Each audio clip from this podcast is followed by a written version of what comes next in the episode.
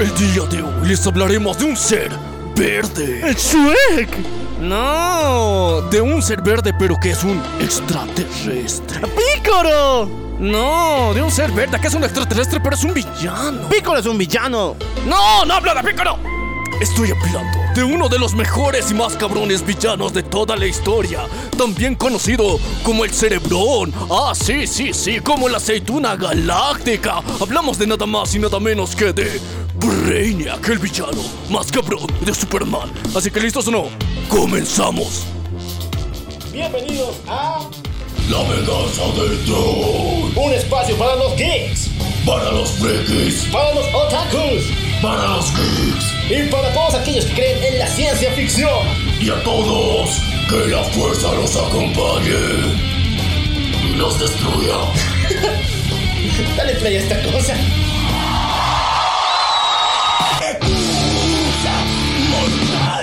Prepárate, la puta que te reparió.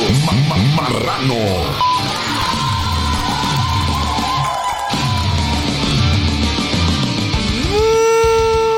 ¡Muy buenos días! Buenas tardes, buenas noches, buenos viajes trascendentales, buenas fumadas poderosas. Buenos tomos para ti, también para mí, y buenas buenas para todo el mundo. Yo soy el cual. Y yo soy Maniac, Y esto es... la venganza del troll. Repotenciados con el superpoder del metal, güey. Sí, traídos desde el mismísimo infierno hasta la mazmorra que todos ustedes están visitando el día de hoy. Y bienvenidos a esta... Bueno, esta nueva versión de este nuevo año. Sí, chicos, ya estamos aquí. Y el día de hoy les vamos a contar una de las historias más perdonas y desconcertantes al mismo tiempo. Sí. Hablamos de nada más y de nada menos que... Brainiac. ¿Quién putas es Brainiac? ¿Por qué tenía que aparecer en la Liga de la Justicia 2 de Zack Snyder? ¿Y por qué también fue el villano de Injustice 2? El día de hoy te contaremos su historia, su origen, su digi evolución de este cabrón. Y va a estar potente, va a estar brutal. Vamos a conocer más de este personaje que mm, para muchos está completamente olvidado del universo DC. Así que... Pero antes, antes les recordamos algo sumamente importante. Es que cada uno de nuestros episodios está dividido en dos partes fundamentales. La primera parte está dedicada a las noticias del mundo geek, freak, otaku y gamer. Y después de eso, vamos a hablar directamente de la historia de Brainiac. Así que si quieres solamente escuchar la historia de el aceitún espacial, pues tienes que adelantarlo esto por lo menos una horita. Y ahí vamos a empezar a hablar de Brainiac, como se debe. Y ahora sí, vamos a empezar con las noticias. Agarren los cómics de Deadpool mata el universo Marvel y esta mamada que están haciendo con los Vengadores Jesús y quémelos porque son inmundos y vamos a hablar de buenos cómics aquí en el programa.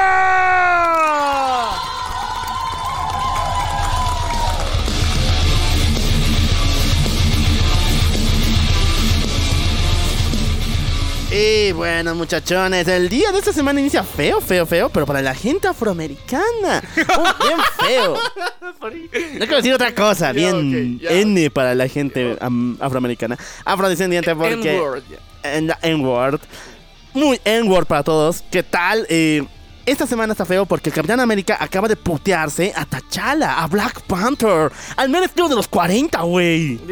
O sea, tenías que decir, "E- esta semana ha empezado mal para los wakandianos.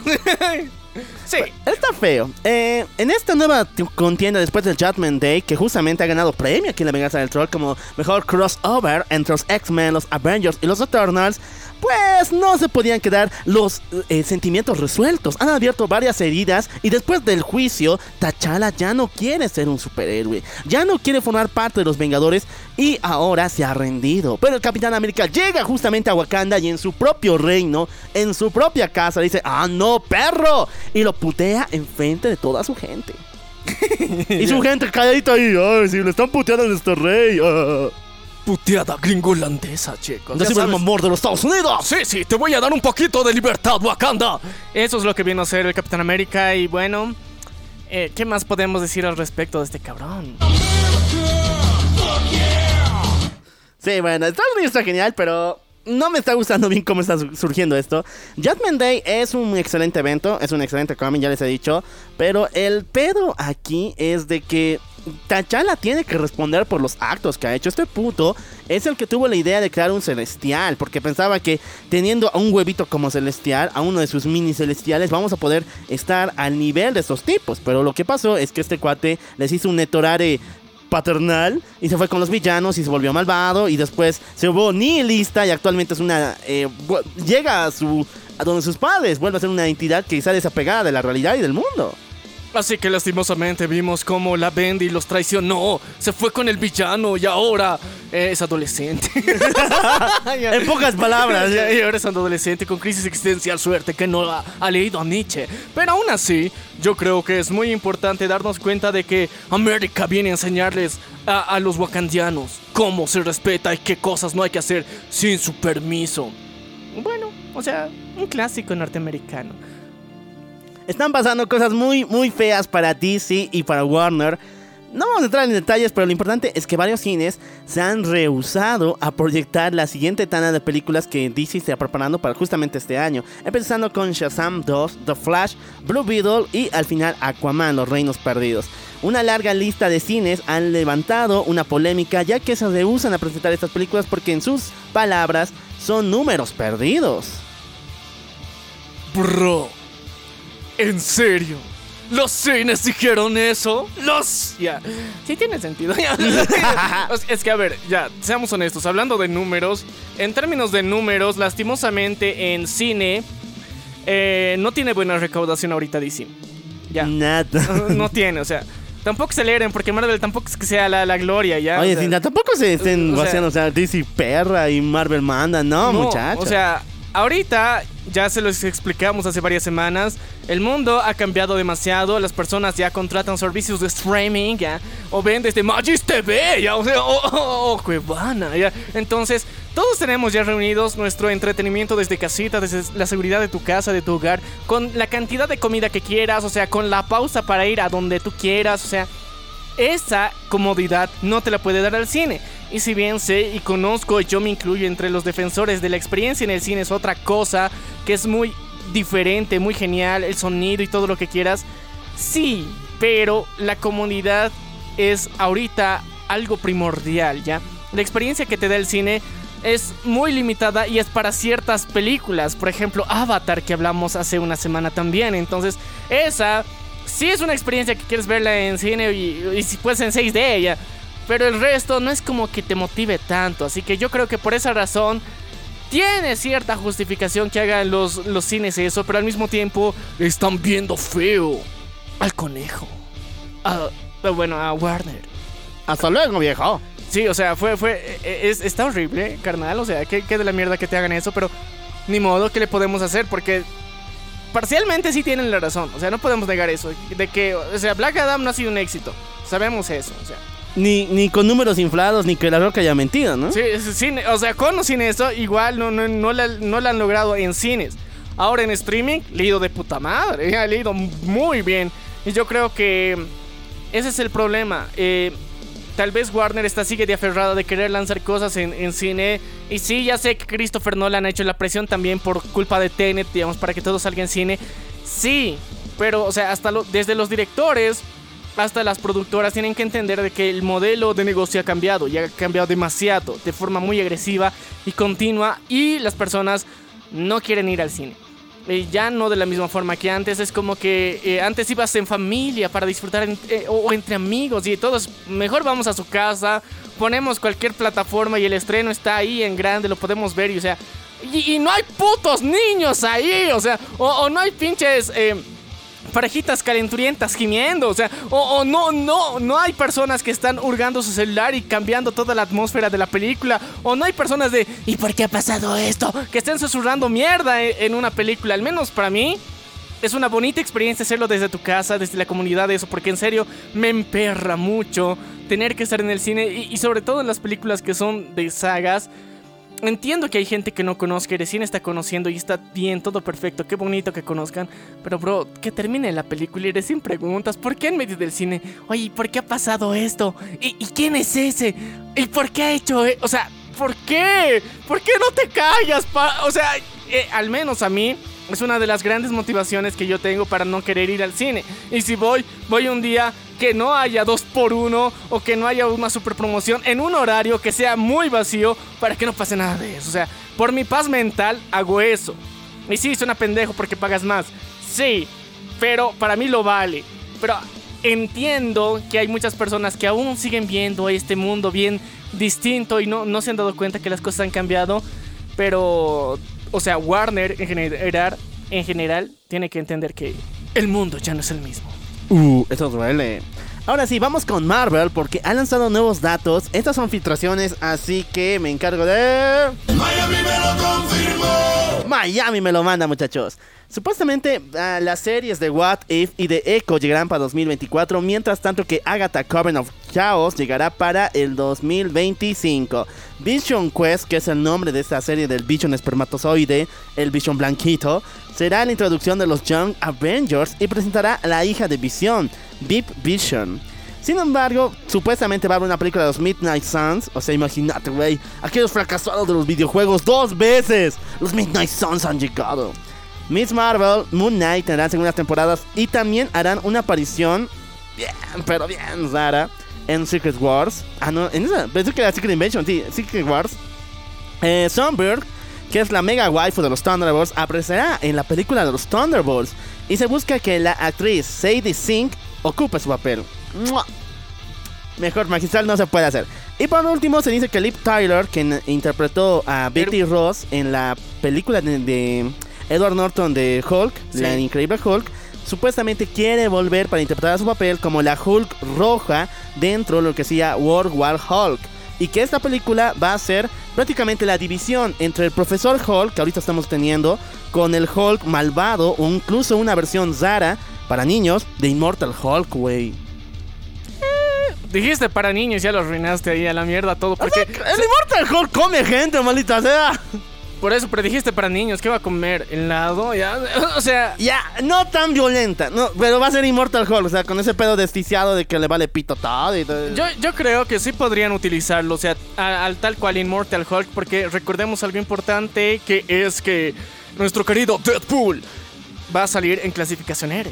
Entonces, con eso hay la posibilidad de que sí, en algún, o sea, si van a hacer esa división, puede ser que en esa división se mantenga una línea de categoría de personajes, categoría R, que solamente van a estar disponibles en Hulu, tal vez, en Gringolandia, pero en Latinoamérica en Disney Plus, Eh, Star Plus. no en Disney. ah, bueno. Sí, así que eh, chicos, sería interesante, yo creo. Tengo la suposición, la sospecha de que esto podría llegar a pasar. ¿Ustedes qué opinan? Sería bueno tener para, para Disney, para Marvel, una segunda línea como la tiene eh, DC en los cómics, que es Vertigo. O sea, pero esta vez en el universo cinematográfico y dentro de sus series también, que sea más apta para adultos.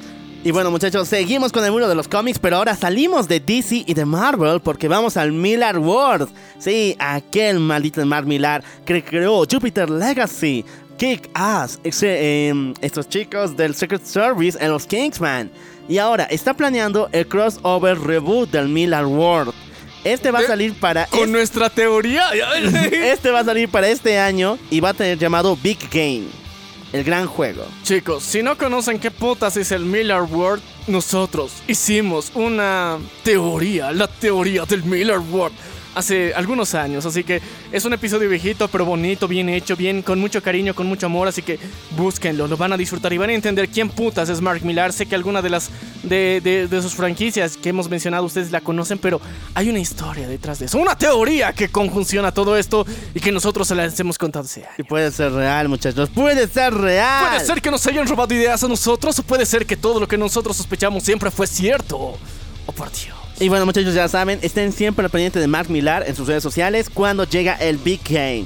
Ahora sí, vamos con de vuelta muchos rumores con... Miami me lo confirmó. Desde Miami me dicen que los títulos que DC va a presentar, eh, por ejemplo, va a presentarlos justamente creo que el siguiente mes, del nuevo reinicio que está planeando junto con James Gunn. Y eh, también junto con un tráiler de Flash. O sea, DC. viene el tráiler y después viene los anuncios de los estrenos que van a tener para el nuevo universo de James Gunn. Y el primero que tenemos es Superman, último hijo, que no sé... qué Last pedo, Son. ¿eh? Last Son. Green Lantern, Anillos de Poder. Y bueno, se parece igual a otro, así que no sé. A, a cierto chinito, ya. Teen Titans, Contrato de Judas. Y no, eh, Green Arrow, La Noche de Green Arrow. Y por último, Justice League, Torre de Babel. Ah, se escucha bueno. Pero hay mucho de dónde, o sea, hay mucho de qué discrepar. O sea, ni siquiera tenemos ni una pista de los Teen Titans. Nunca ha habido un, por menos, algo que nos asemejara a los Teen Titans. Pero sí, sí, los Teen Titans son los Titans de la serie. Y ya. Porque James Gunn dijo que varias cosas de, de este nuevo universo tienen que ver con series y con videojuegos, ¿no? Sí. O sea, para mí está más fácil porque el cast está cabrón. A- al menos, al menos para mí, o sea, e- el cast que ahorita hay de, de DC que eh, en su serie de los Titans está de puta madre, está muy bueno. Sí, no será la mejor temporada la tercera, pero su cast está perrón. Entonces, esos con más presupuesto del que ya tienen, estaría de puta madre una película.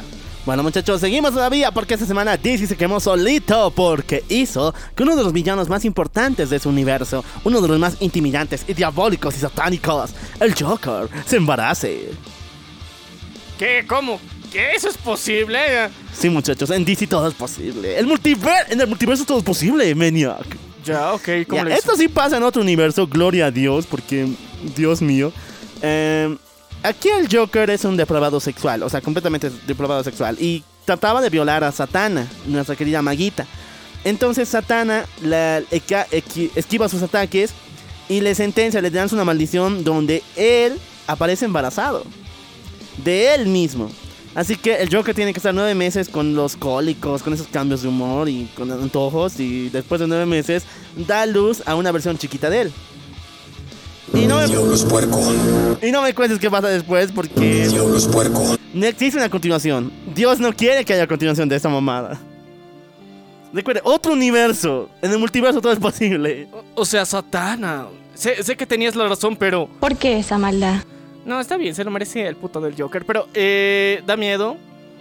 Eh, Esas maldiciones, eh, güey. No, bro, esa- esas maldiciones, no sé. La otra vez que ya habíamos contado el origen de los signos zodiacales, ahí, o sea, hasta Zeus le pasó. O sea, no sé, creo que es un acto de rebelión humana crear personajes que, o sea, masculinos que se embaracen.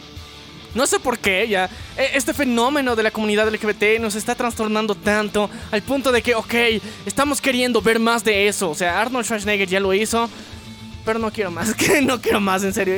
Esta- estas historias te, te- te hacen revolver el estómago. La directora Chloe Zhao, la cual ha dirigido la primera película de Eternals de Marvel y muchas más, eh, ha dado declaraciones muy raras. La primera ha sido de que la nueva película de Eternals 2 ya está en producción, pero el detalle es que en sus palabras, y esas son sus palabras, no de Miami, dice que esta madre va a adaptar los eventos de, eh, que hemos dicho justamente, Avengers Chatman. O sea, una película de Eternals con los Avengers. Yo creo que van para allá. O sea, no hay un. Ya, hay que decirlo. Eternals es una buena película. Me encanta mucho. La he visto un montón de veces. Me encanta mucho. Eh, Icaris por esa niña rara que no me acuerdo con. Por Phil. Por siempre. Pero el detalle es de que. eh, podría. Lo único que puede salvar esa franquicia en cine es algo así. Nada más. Un mega crossover con los Vengadores. O sea, porque la mayoría le ha perdido interés en general a, a este, a esta línea de personajes porque están... Para muchas personas depres, viejo. normales es aburrido. O sea, es- eso no, no, no debería ser. ya. Y ya sé, ya sé, ya sé, ya sé, ya sé. No, no, no pienso dar explicaciones de por qué están pendejos, pero aún así, eh, sí, eh, necesitan ser salvados para el público de Marvel. Porque ahorita no hay fanaticada de ellos. O sea, no hay. Así de simple, no hay. A ver, en la categoría de cosplayers, que técnicamente sus trajes no se- serán los más complicados, no ha habido cosplayers de eso en general. ya. Entonces, eh, con eso en mente, yo creo que Marvel está pensando de que, ok, necesitamos ser popular, necesitamos vender juguetes, puta madre, necesitamos que más gente quiera estos pendejos depresivos que son tan eternos y que técnicamente hicieron aparecer un cadáver dentro del mar y nunca dieron una explicación a nadie y se fueron después de eso. Estos putos necesitan ser populares. ¿Y cómo va a ser los populares? Pues enfrentándolos a su mejor equipo que técnicamente está completamente desunido. Y esa va a ser la cuestión. Es que no es con los Avengers que el mundo ama. O sea, son los nuevos Vengadores. Esa mamada que hemos visto es ese trailecito bien cutre. Ay, babosa, me asustas. No. No. No hay, pues. ¿Dónde van a sacar a Tony Stark? ¿Dónde van a sacar al Capitán América? De sus recuerdos. O sea, no Ah. sé, ya. No sé, ya. La cuestión es que está. Va a estar feo. Va a estar feo porque se los van a doblar. O sea, los Eternals, a toditos los que ahorita quieren ser vengadores, se los doblan. Sin, es- sin esfuerzo, ya. Sin esfuerzo, o sea. Sin vaselina. Sin- o sea, sin vaselina se los dan a todos, así que va a ser muy triste. Y aparte sé que eh, en The Marvels le van a dar, o sea, los super power-ups a Kamala Khan. Khan. Va a estar de la mierda porque es bien injustificado, pero aún así se le van a dar así esos superpoderes más chingones, mamadísimos. Y eh, una forma interesante de despedir también a Carol Danvers de la A pantalla. Larson. Sí, entonces- Se volverá ama de casa. No, guerrera empoderada. Recuerda que el mundo de el musical es al revés. Sí, sí, sí. Guerrera empoderada, ultra machirula que va a destruir a los machirulos. eh, no sé, pero va, va a ser raro, ¿ya? Va a ser raro que esto pase en una película que técnicamente tenía que ser la secuela de su película, pero que como a nadie le gustó y los de Marvel lo saben, y todos saben que no tiene mucho fandom, entonces la van a resetear. Lo mismo yo creo que piensan hacer con la película de los Eternals. O sea, van a po- poner estos personajes chafas que técnicamente, siendo lógicos, se los doblarían, pero los van a vencer, los van a aislar, los van a poner en una cárcel espacio-temporal y ahí van a estar los Eternals dormidos. Muchachos, lo que se viene va a ser saber. Y ya, lo único que importa aquí es Icaris por Sif. Lo único que me importa es eso. Sigamos de ya. Esta semana pasó un hecho muy triste porque eh, en declaraciones de Andrew Garfield, que ha mostrado un testimonio a través de Instagram, se siente muy deprimido, demasiado, porque esta semanita un paparazzi lo estaba molestando. Y Andrew Garfield, bien cordial, muy, muy humano, le pregunta al tipo, o sea, si quieres preguntarme algo, pregúntame. Entonces él le pregunta, ¿hay algún plan para Spider-Man? Y el, el Andrew dice, no. Ah, entonces no me interesa. Y directamente se aleja de él. Ya. Y Viejo, Andrew está ahorita mal. O sea, todo el mundo quiere Spider-Man. No quieren Andrew Garfield. Yo sí quiero Andrew Garfield. O sea, me encanta su película. Incluso estaba nominada para el Oscar. Era TikTok, eh, Bam. Pero actualmente ya nadie le tira bola. Y todo el mundo solamente desea que sea Spider-Man. Yo también lo deseo. o sea, ya, a ver, tenemos que darnos cuenta y, y hijos de perra que, que- que son los putos paparazzis de mierda, acosadores de Gringolandia. Si alguno nos escucha, muéranse ya. Porque son unos putos de mierda, la verdad que a lo largo de muchos años han sido la culpa de que muchos matrimonios se concretaran, matrimonios se divorcien, personas tomen pastillas para ir al mundo del más allá y hagan la automorición. Y ese tipo de cosas muy jodidas que no tendrían que pasar en general, o sea... Han sido estos putos que todo el rato están acosando gente. Y sí, supuestamente es su trabajo, cabrón. Pero si sacas tan buenas fotos, ¿por qué no haces otra cosa, mierda? O sea, hay muchas cosas que pueden hacer, ¿ya? Y el acoso no tendría que ser una profesión. Ni aquí ni en ningún lugar, ¿ya? Entonces, estos putos de mierda tienen que ser tantito decentes, o sea... Y pensar o sea, más allá del acoso, hay un humano ahí. Un puto humano. Necesita tener amor, necesita love, necesita comprensión. Así como tú, puto de mierda, que también mereces en algún punto de tu vida eso. No se lo niegues a nadie, ¿ya? O sea, si, si creemos que para ti, extraña criatura subnormal, de no sé qué dimensión, creemos que también te mereces amor, ¿por qué tú puta se- estás interfiriendo con ese amor de, para, para que la gente se dé amor? O sea, ¿por qué estás sacando chismes así porque sí? O sea, es una mierda. Eh, sobre todo en la temporada de los 2000 hemos visto cómo los paparazzi han sido una mierda. O sea, desde que pasó lo de Lady Di, ahorita, o sea, más aún. Porque muchos y la mayoría concuerdan que fue gran parte culpa de los paparazzis, ¿ya? Entonces, hay mucho, mucha cola que les pise a esta profesión y no sé por qué putas siguen existiendo. Ahora Andrew Garfield sí tiene un gran talento, es un cabrón, es un capo en lo que hace, en, en las películas que tiene participación. Siempre se ha entregado muy bien a los personajes eh, en- que ha interpretado. Y eh, es tristemente que no haya una tercera película de- de Spider-Man, es algo que todavía nos duele, nos arde, nos quema. Y aún así, guardamos esperanzas. O sea, no solamente por Spider-Man, sino por él interpretando a Spider-Man. No es que queramos a Spider-Man así porque sí, sino que queremos a Andrew Garfield interpretando a Spider-Man porque lo ha hecho muy bien. Y técnicamente tenemos aún reservado un espacio en nuestro corazoncito para que él vuelva. Y esperemos que pronto pase. Sí. Bueno muchachos, vamos a pasar con la nueva mamada de nuestro querido Marvel. Porque si algo chido que han sacado ha sido Avengers eh, 10.000 años AC, donde nos mostraron la primera versión de los mismos. Era una versión prehistórica con Odin al mando, junto con el primer Black Panther, el primer Iron Fist, el primer Ghost Rider y la Fuerza Fénix misma. Pero, ¿qué tal si dijeron, hasta aquí nomás viejo, no podemos hacer más versiones antiguas de los Vengadores? ¡Ah, no, perro! Y ahora nos han abierto un nuevo universo de posibilidades y de hecho ya tenemos a los Vengadores de la Edad Antigua. Aquellos vienen de Egipto, aquellos que vienen de los pueblos más antiguos mesopotámicos de la humanidad. Esto se llama los Avengers Prime. ¿Esto es real? Dije yo. ¿Esto es real? Bueno, sí, es real. Y sí, lo sacaron en cómic, ¿eh? ¿por qué? A ¿Por ver, qué? O sea, Viene del cómic, pero son la función de algunos villanos junto con algunos héroes. Por ejemplo, tenemos a King Killmonger, quien es la unión de Killmonger junto con eh, el Doctor Doom. Tenemos a Ghost Goblin, que no tengo que decirlo, o sea, la unión del el, Duende Verde. el Duende Verde junto con Ghost Ghost Rider. Rider, sí. Young Thanos, viejo, tenemos a Young Thanos. O sea, es joven Thanos. El joven Thanos. Tenemos a Dark Phoenix y a Black Skull, que es, la es el simbionte más antiguo que existe. Y juntos con ellos tenemos la versión primitiva de Thor, que viene, o sea, ha viajado del futuro a este tiempo y cuando lo hizo tomó una nueva forma, conocido como el Avenger Alpha. ¿Qué mierda? O sea, ¿cómo?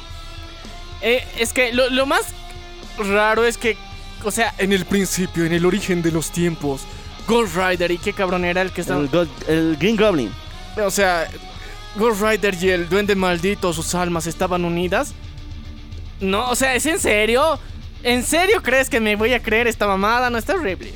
Se, ve horrible, o sea, sí, son personajes icónicos y todo lo que quieras, pero su justificación eh, de historia está de la mierda. O sea, sabemos que eh, ah, va a decir luego, es un universo paralelo. Sí, ya sé, pero aún así está de la mierda. O sea, hasta para universos paralelos tienes que esforzarte más, Marvel. Tiene que esforzarse más. Y bueno, ya, vamos a cancelar la música un momento.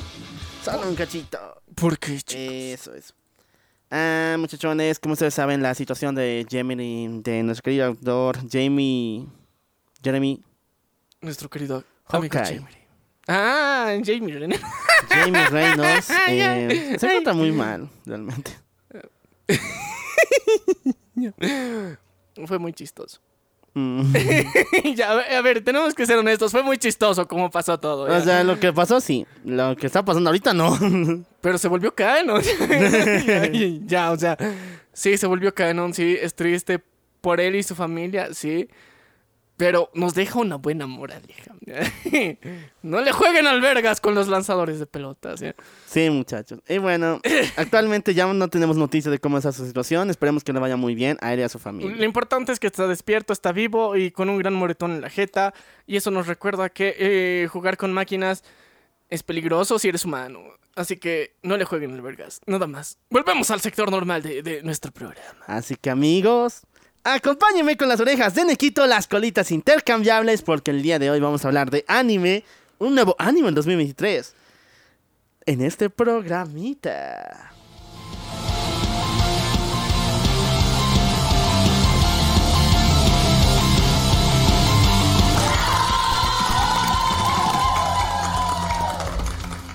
Muchachones, el día de hoy, por alguna razón satánica que yo no conozco, Luffy ha ganado el tercer lugar de los personajes más representativos de las series y películas de todo el 2022.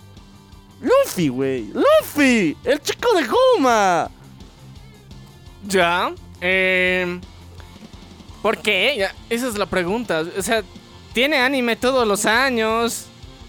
Ha tenido una película extra este año, tal vez. Una película que fue fracaso, no. A ver, fue muy popular en Japón, pero en Japón. Pero por eso, pues, o sea, Fue fracaso ¿dó- en el mundo ¿dónde, se hace, ¿dónde se hacen las encuestas de esta mierda y todos los resultados que siempre mandamos? No, pero le están comparando con personajes como eh, Brother Cars, eh, nuestro querido Saul Sí. y Merlina y miles de personajes que han aparecido en series. O sea, incluso los de.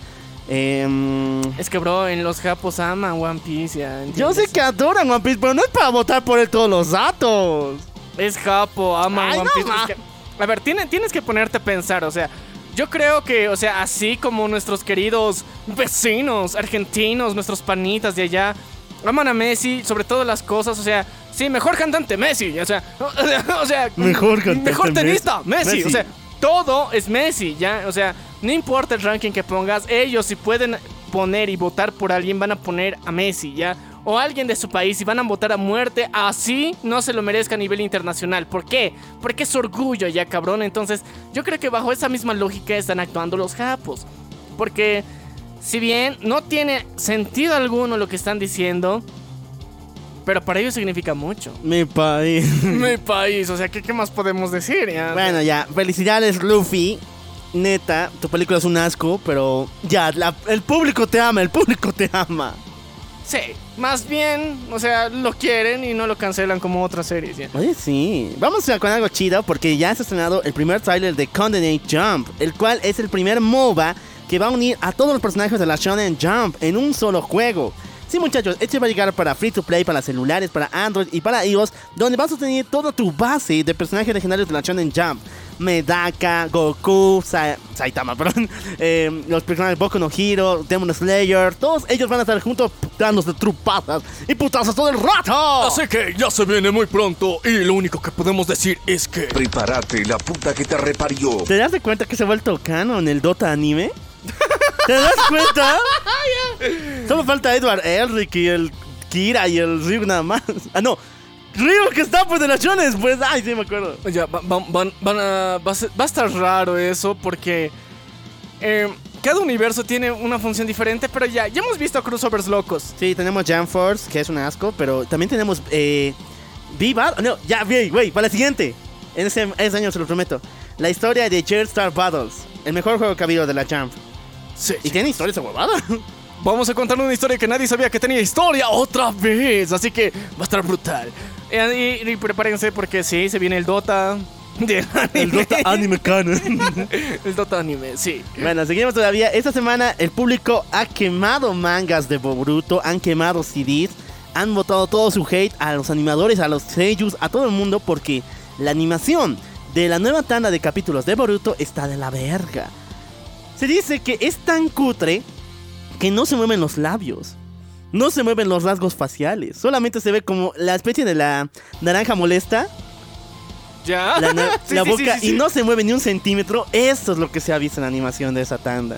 Eh, bueno, o sea, yo, yo creo que desde que se ha estrenado, al menos para mí, siempre que es- mencionamos a Boruto, se me viene a la mente esto. Ha llegado a este pueblo, señores, el cara de verga.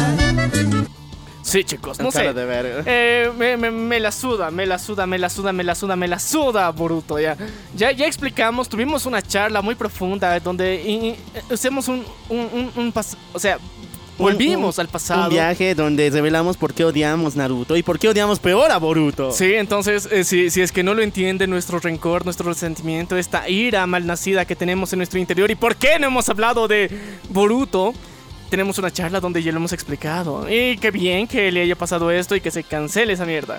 Esperemos, esperemos, neta. Tenía la oportunidad con eso del 17 de diciembre, ¿te acuerdas? Donde decían que Naruto iba a despertar y que todo era un sueño del Chukoyomi infinito. Sí, chicos, pero no, Le lastimosamente. tiene miedo al éxito. le tienen miedo al éxito y, y quieren perpetuar y, y- y que los niños sigan creyendo que, que hay un spin-off de Boruto, ¿ya? Y que es una serie sobre su papá, ¿ya? Así que es- esas mamadas que, que- que se inventan. Así que continuemos. Ay, qué horrible mundo. Ya, sigamos de cosas peores, dice la Biblia. Eh, ya tenemos una explicación de una duda muy antigua y existencial de los otakus. De lo que viene en la quinta película de Pokémon, Pokémon Heroes. Donde eh, conocemos a Latias o también a Bianca. Esa chica europea hermosísima le da un beso a nuestro querido Ash Mostaza. Pero siempre estuvo la duda en que quién le dio el beso, ya que Latias podía transformar su misma forma en la de Bianca. Así que ¿quién la bes ¿Quién besó al Mostaza? ¿Fue un Pokémon o fue una chica súper buenarda? Y con los nuevos capítulos que tenemos del, de Pokémon que van a estrenarse como especial, muy especial ya en Japón, con 13 capítulos que van a recordar a la antigua animación que tenía las primeras temporadas, para marcar fin a la historia de Ash Mostaza y empezar con la nueva protagonista, se va a revelar que quien besó al Mostaza es ni más ni menos que Latias. Así que sí, muchachos, 100% confirmado. El Mostaza es un pinche pacafílico, hijo de su madre. Ah, o- no sé, o sea, ustedes tal vez pueden decir, o sea, si, si son medio furries. ¡Qué rico! Depende de ustedes cómo lo tomen esta noticia. Puede ser su sueño añorado y sí, para hacer más fanfics, cochinotes de la regla 34 entre estos dos. o algo que los indigne y haga rasgar sus vestiduras. Sigamos todavía muchachones porque esta semana algo raro ha pasado. Todo el mundo conoce al autor de nuestro querido To Love Ru, uno de los animes más hechos de la historia. Y hablamos de la desgracia de su autor en un capítulo muy especial aquí de personas que arruinaron su vida trabajando en anime o en manga. Algo horrible, no quiero recordarlo, pero de todas formas, él nos muestra un poquito de esperanza. Luz al final del túnel antes de que se muera el cabrón. Tiene ahora una nueva producción que es completamente original de un anime. Pero él ya dijo adiós a Lechi. De hecho, ya tenía otra que igual era un manga, pero viene de magia, por. Igual tiene Eche y Panties y todo eso. Pero él dijo: El dinero está ahora en el Yuri. El Yuri deja plata, güey. El Yuri. Nadie oh. quiere ver a güeyes como protas, ni tampoco como, como personajes secundarios. Solo quieren ver a dos chicas dándose amor. Oye, qué rico. Ya, oye, ¿por qué? ¿De verdad? O sea, ¿de verdad? ¿De verdad? O sea, no dijo eso, pero sí, su nueva producción es un Yuri y no hay chicos presentes. Ya se han visto los primeros tres capítulos y no ni hay pista de esto. No, qué rico, chicos, porque al fin podemos decir que el autor de To Love Ru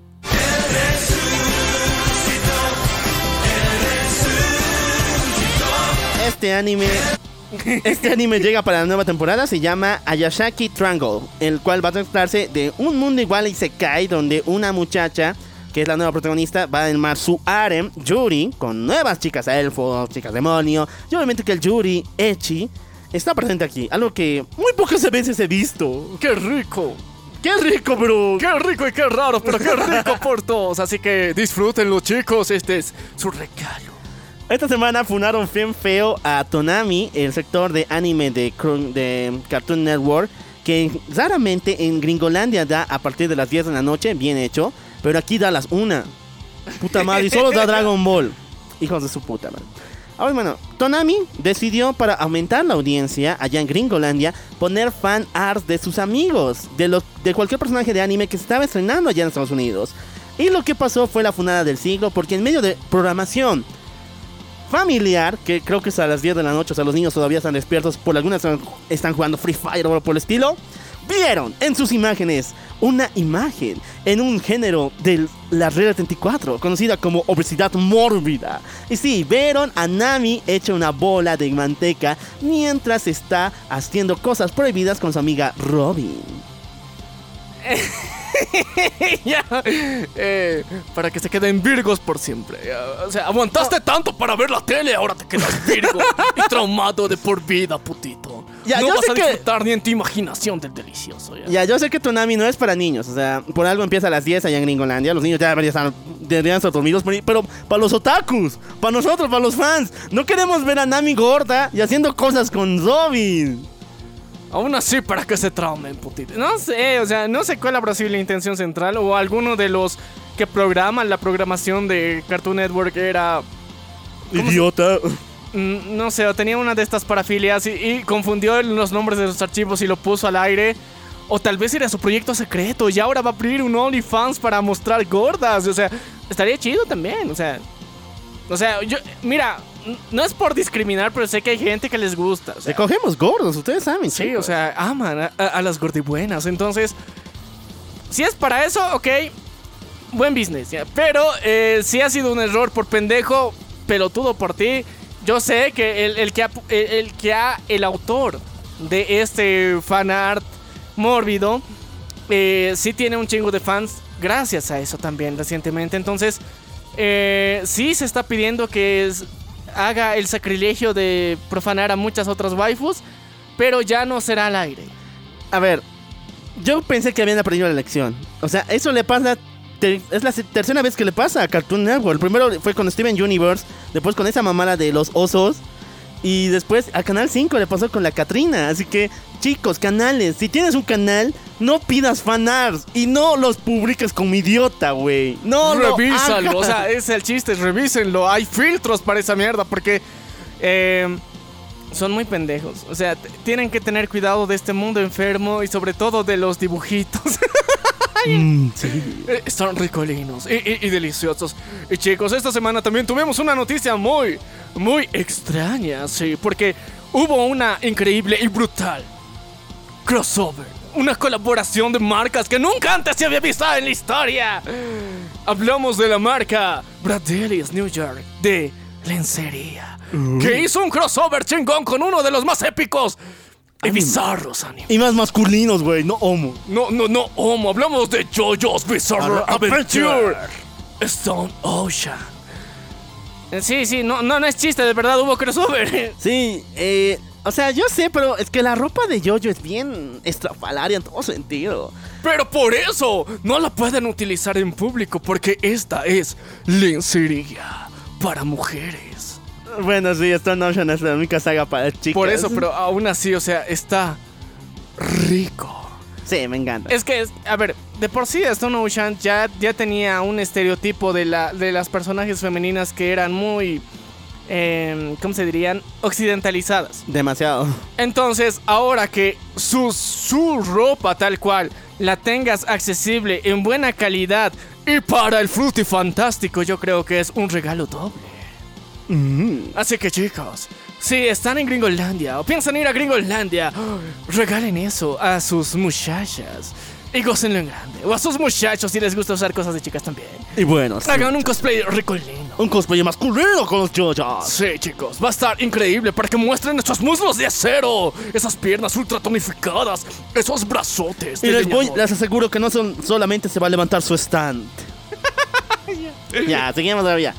Eh, le dimos premio a lo peor del año, el premio Amber Heard, a los fans de Boku no Hero. Y bien hecho, porque me dan la razón de que hacemos esto. Se han quejado esta semana por la nueva tanda de capítulos que esta han adaptado la saga de los villanos con la muerte de Midnight y muchos de los personajes. Y no me digan que lanzó spoiler porque eso ya está dos semanas al aire. Pero lo que se han quejado los fans es la mala animación. Ya. Pero animación en esas reglas de velocidad. Pero ahora lo que están quejando, ahora lo que se quejan, es que el cielo no está tan oscuro. Güey, es en la tarde. Al mediodía incluso se dice en la misma serie que es al mediodía. Y ahora ellos han rediseñado, han vuelto a pintar y le han puesto sus tonos dark con fotos, filtros de Instagram al No. estilo Snyder viejo. Sí, al estilo Snyder, así. eh, Dicen, "Ah, esto se hace, así se hace Cartoon Network. Ah, no, así se hace eh, Horikoshi, hijo de su... A ver. Hazlo tú entonces, puta madre. Ya no voy a animarlo. ¿Para qué putas pongo plata para que estos pendejos todo el rato vengan a criticar esta obra maestra? Que aparte, o sea, está bien hecha. Ese es el chiste, o sea. está- entiendo que como fan te vuelves relativamente exigente, pero mantener esa ex- e- e- exigencia en un estándar ya. No exijas más de lo normal, o sea, es el único anime de la temporada que están exigiendo y sobreexigiendo. Sí, luego va a pasar con Shingeki, ya lo sé. pero no, aún así. O sea, se van a decepcionar por el final. Y por cierto, ya se los contamos aquí ya. Pero aún así, yo creo que es importante darle un respiro a esta mierda y dejar de tener estándares tan extraños y tan supuestamente que se pegan más al canon. Pero, bro, o sea, es una adaptación, puta madre, no va a ser 100% fiel. Y aún así, en Boku no Hero se dan la molestia de calcar igualito y colorizar los paneles que hay dentro del manga. Y aún así estos pendejos de mierda se quejan. ¿Con qué? No, ay, qué de la mierda, bro. No se contentan con nada. Así que tú, cuate, que te quejas por el cielito, vete a la mierda, neta. Y déjanos ver el anime en paz, por favor. Sí. Bueno, sigamos todavía. Esta semana Netflix, Netflix, viejo, Netflix acaba de anunciar una nueva adaptación en live action de un anime. ¿Y qué tal uno que él mismo ha producido junto con Warner Bros., el cual se llama Record of Ragnarok? Sí, muchachos, la batalla de dioses contra humanos va a llegar en live action el siguiente año.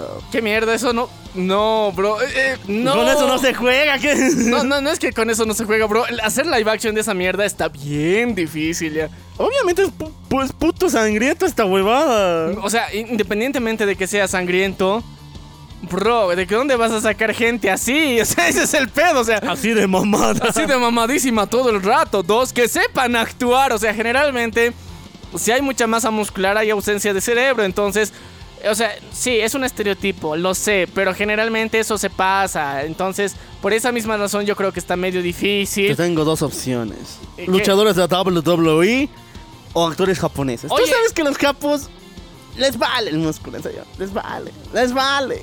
Pero es que de eso se trata. Es este o sea, si quieres hacer un live action, por lo menos tienes que conseguir gente musculosa, ya. Mínimo. O sea, pero tiene que ser musculosa en serio, no mamadas.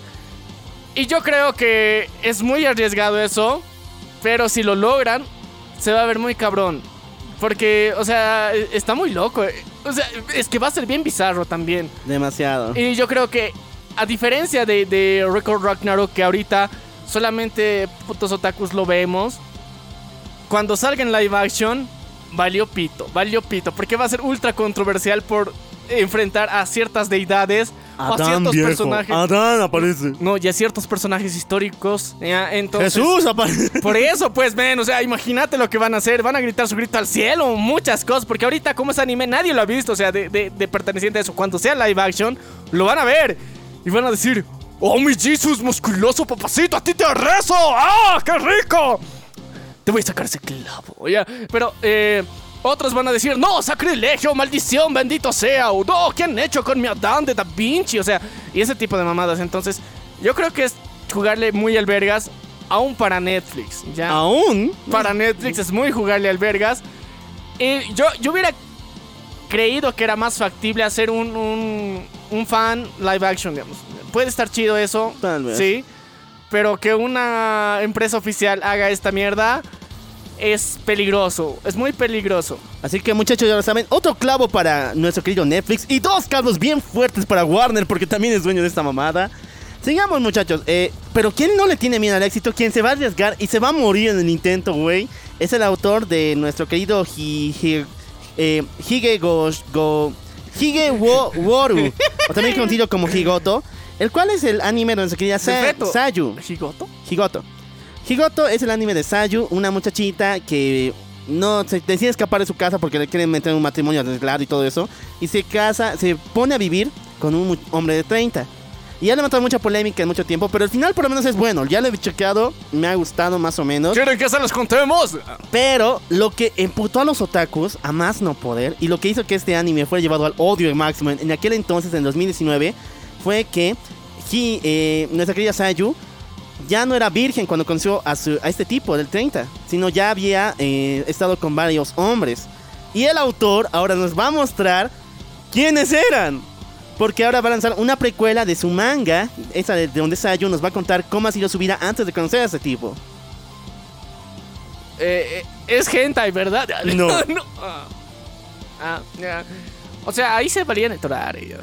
Muchachos, eh, este cuadro no le tiene miedo al éxito. La han funado una vez, los pinches japos. Y quiere que lo hagan otra vez. Y aunque una voz en su cabeza todo el rato grita que esto. Esto es muy pegriloso, muy pegriloso.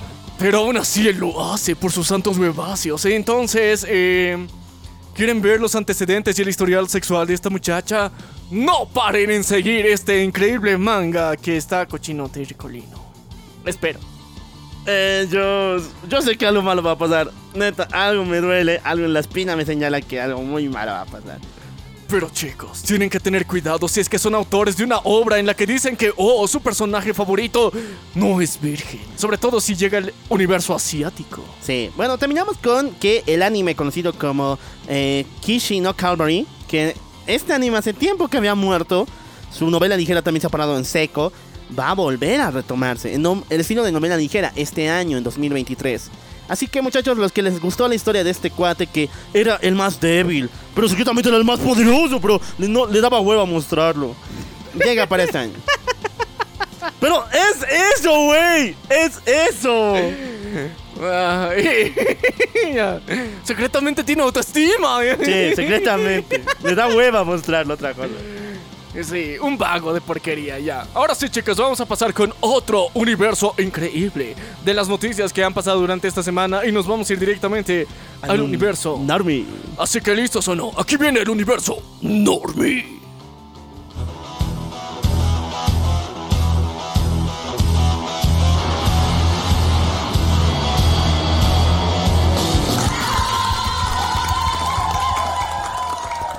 Muchachones, vamos a empezar mal.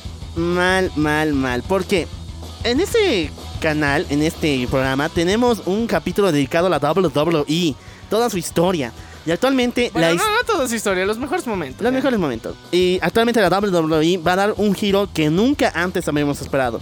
Eh, el señor Mahon, Ya, Vincent McMahon. acaba de vender los Y, y derechos. su yerno. Y su yerno. Triple H. Acaban de vender los derechos perpetuos de la WWE al Fondo Público de Inversiones del Gobierno de Arabia Saudita, ocasionando que la empresa vuelva a ser privada y salga del mercado de acciones. Así que muchachos, no sé cómo decirlo. Esta no es la muerte de la WWE.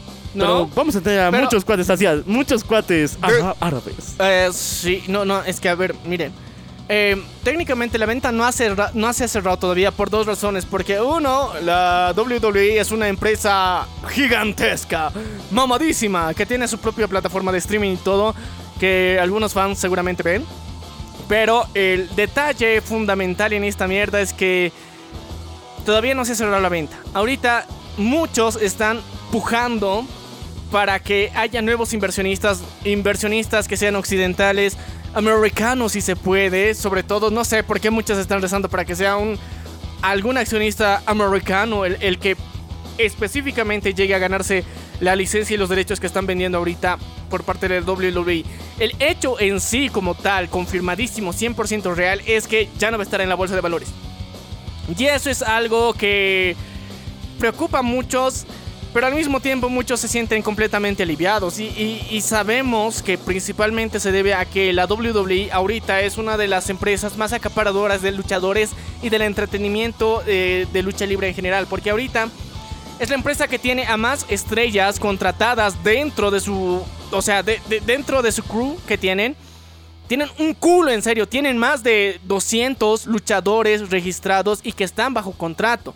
Ahora, los que salen en sus eventos son 20. ¿ya? Entonces, imagínense la cantidad de luchadores en reserva que tienen y las oportunidades de ser estrella que, que- se están perdiendo. Entonces, muchos eh, fanáticos consideran y han dado las críticas de que, bro, carnal, es tu momento, salite de esa mierda. Y, y ya sabemos que All Elite, All Elite que es la competidora directa y que técnicamente sigue funcionando, consideran que se pueden pasar a esta empresa. Entonces, hay un mambo bien intenso que yo creo que vamos a estar actualizando en el futuro, pero eh, si es que tú, amigo, amiga, eres fan de alguno de estos luchadores que ahorita está dentro de la WWE, pero durante los últimos dos años no lo has visto pelear, es momento para que le mandes un mensaje a su inbox y le digas que, bro, aprovecha, es tu momento ha llegado, ahora sí puedes salirte o renegociar tu contrato, perra. Amiga, date cuenta. Sí, que la W vale verga.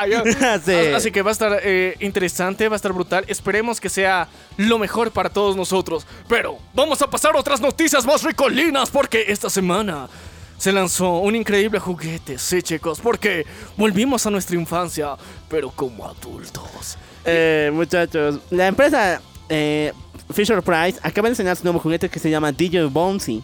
Es una especie de oruguita, mariposa, que... ¡Un DJ!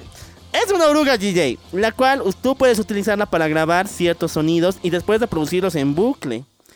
Así es como No, varios no. niños. No, o sea, el, el chiste de este, de este juguetito es de que, ok, eh, tú dices algo y automáticamente lo graba y este juguete te promete que lo va a convertir en una canción. Por eso es un DJ, ¿ya? Y ahora, eh, queridas personas del mundo, enfermas y cochinotas, que los quiero mucho, ya, hicieron de las suyas. Sí, muchachos, porque en lugar de grabar cosas bonitas como la amistad, el amor, Una canción que, que, que saque a Bad Bunny de las playlists principales. No, ellos decidieron utilizarlas para algo peor. Hicieron utilizar gemidos. Eh, sí, o sea, todo tipo. Otakus, no otakus, normales, más extraños. Y, y lo más chistoso es con el sonidito que hace este juguete. Sí, da para hacer eso ya. Yo creo que deberían empezar a utilizarlo para hacer el doblaje H. ¡Ay, no! Es que de verdad, o sea, transforma las voces de cualquier persona para que digan, ya, chamete kudasai. Entonces, am, está muy raro. Muy raro para las, las madres y padres que vayan a los supermercados a comprar este pinche juguete porque, o sea, lo primero que haces al activarlo es repetir el anterior audio grabado. Y ahora todos están profanando este pinche juguete, el DJ Bones, en la mayor parte de Gringolandia. Y eh, lo que creemos es que al final lo van a quitar de las estantes para venderla en tiendas específicas, ya no en supermercados. Porque en los supermercados se ha dado la mejor y mayor profanación que hemos visto durante mucho, mucho tiempo. Y bueno, muchachos, ya saben de dónde sacar para divertirse en este tiempo, malditos cochinotes. Pero lo que sí no es divertido es lo que le ha pasado a, Inside- a la serie Inside Job, la que se estrenaba en Netflix, con su segunda temporada ya ha sido completamente cancelada. Para su tercera. Eh, no, ya no va, a tener, no va a tener tercera. Por eso, ha sido cancelada para su tercera Sí, temporada. sí. Ya tuvo segunda temporada. A ver, chicos, no la vi, no me interesa. Todos dicen que es la versión de, de Rick Ricky masculino, o sea, Rick masculino, ya. Rick femenino, ya. La versión femenina de Rick and Morty, así que eh, no la vi, no puedo dar crítica al respecto, Era pero, muy buena. pero en lo personal creo que Netflix, por favor, deja de cancelar cosas que ni siquiera sabes cómo le van a ir a su tercera temporada. O sea, que le vaya de la mierda y recién date el derecho y el valor de decir de ok, aquí lo cancelamos esta mierda, no funcionó. Pero Netflix cancela cosas que ni siquiera les ha ido mal. Y no sé por qué. Así que esperemos en el futuro tener una explicación lógica de por qué mierda Netflix cancela tantas cosas así porque sí. Y bueno, también lo uno de los grandes creadores de la serie de Rick and Morty ahorita está en problemas bien fuertes. Se le ha encontrado chats con chicos, chicos menores de edad. Y ahora se viene la funa a su contra poderosa, así que no sé si tampoco Rick and Morty va a durar, muchachos. Pero por lo menos ya tiene más temporadas y como que... o sea, un- la suficiente trama como para cerrar, o sea, toda la saga tranquilamente, ¿ya? Pero... ah, eh, estas, estas semanas pasó algo muy raro. Enfermo. No. Asqueroso. No, no, a ver, dime, dime, dime. Hay una muchacha. Voy a dar su nombre artístico, ¿ya? Ok. Se llama Naughty Fairy, ¿ya? Eh, esta supuesta adita se declaró abiertamente en Twitter como transcanina. Bajo la descripción y fue baneada de OnlyFans, cosa que es bien difícil que pase comparado con las cochinadas que se publica ahí. ¿Por qué? Porque ella, en su OnlyFans, abiertamente Se coge a su perro. No es chiste, no es mame, de verdad. No solo con uno, con varios perros. Se dice que esta creadora de contenido para adultos lo hizo en su cuenta de OnlyFans. Ella tiene un hilo de Twitter justificándose de que tú alimentas a tu perro, tú lo cuidas, lo bañas directamente. Yo también, para darle amor, me lo cojo. O sea, es la versión sofílica moderna más estúpidamente argumentada que he visto. Y esta cabrona ganaba millones, bro. No, no, no, no, no.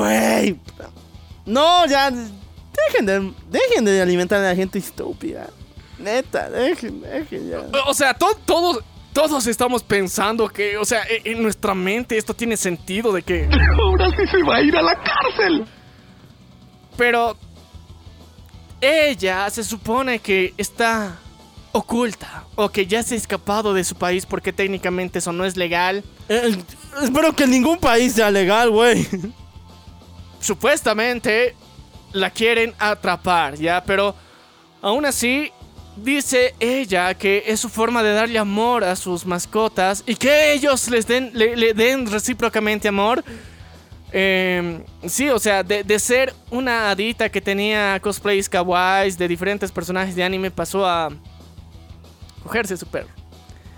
Fue lo más raro de la vida, fue lo más extraño y lo más chistoso es que no es como que, ah, es que me pagaron para hacerlo. O sea, eso yo creo que hubiera sido la, la justificación más absurda y pendeja. Pero aún así eres de, ok, digamos, hay pinches enfermos que seguramente le han pagado y demás. No, pero esta cabrona no, no, no, no solamente no hace eso, sino lo defiende. Y en Twitter, a capa y espada, y bendito sea Elon Musk, que le da la libertad de expresión para que lo pueda hacer y no le van en su cuenta. Porque, en serio, ¿qué argumentos más feos y enfermos que ha publicado esta señorita? No, ya, quítale el término de señorita. Esta mujer es la rara. Ahora sí, muchachos, esto igual está feo, pero feo de verdad. ¿Por qué, muchachones? Esta semana ya salieron los Google Trends. Incluso tenemos que ver la lista. Un día la checaremos. Está horrible esta mamada. Lo que ha pasado en 2022. Y según las búsquedas que han realizado, eh, ha habido una categoría especial que es la población más fea en Latinoamérica. Tratado de buscar a las mujeres y a los hombres más feos. ¿Y que crees? Estamos en la lista. Estamos en el top 3. El- a ver, te cuento. En décimo lugar es Argentina. Ya. En noveno, Brasil. En Venezuela está en octavo, Estados Unidos. Estados Unidos. Eso no es América, Latinoamérica. ya, América. Eh, Colombia, Chile, Perú, Guatemala. Y ahora sí, empieza el top 3, viejo. El top 3 de los más feos de Latinoamérica. En tercer lugar estamos nosotros. Está nuestra querida Bolivia. Eh, no podemos festejar por, por, por ser feos. Eh, o sea, no sé si, si es que hacemos valer la canción de... ¿Por qué es tan feo? No, no, no. O sea, si no, el hombre es como el oso, mientras más feo, más hermoso. Entonces sí, ya. ¡A huevo! ¡Sí! ¡Qué rico! ¡Qué bien! Pero si es que. Yo creo que dices el número dos para calmarnos. ¿eh? Sí, pero recuerden que eso también tiene que ver con las mujeres. O sea, no solamente hombres feos, sino también mujeres feas. Oh, ok, ya. Mu- La mujer boliviana es hermosa, la mujer boliviana es hermosa, la mujer boliviana es hermosa y también el hombre boliviano. Eh, segundo lugar, Ecuador. Eh, ¿Ecuador? o- o- ok, ya. Está raro. Enchufe TV, viejo. Ya, ya, ok. Ya, y primer lugar. Primer lugar para todo el mundo, muchachos. De doble tambores imaginario. ¡México!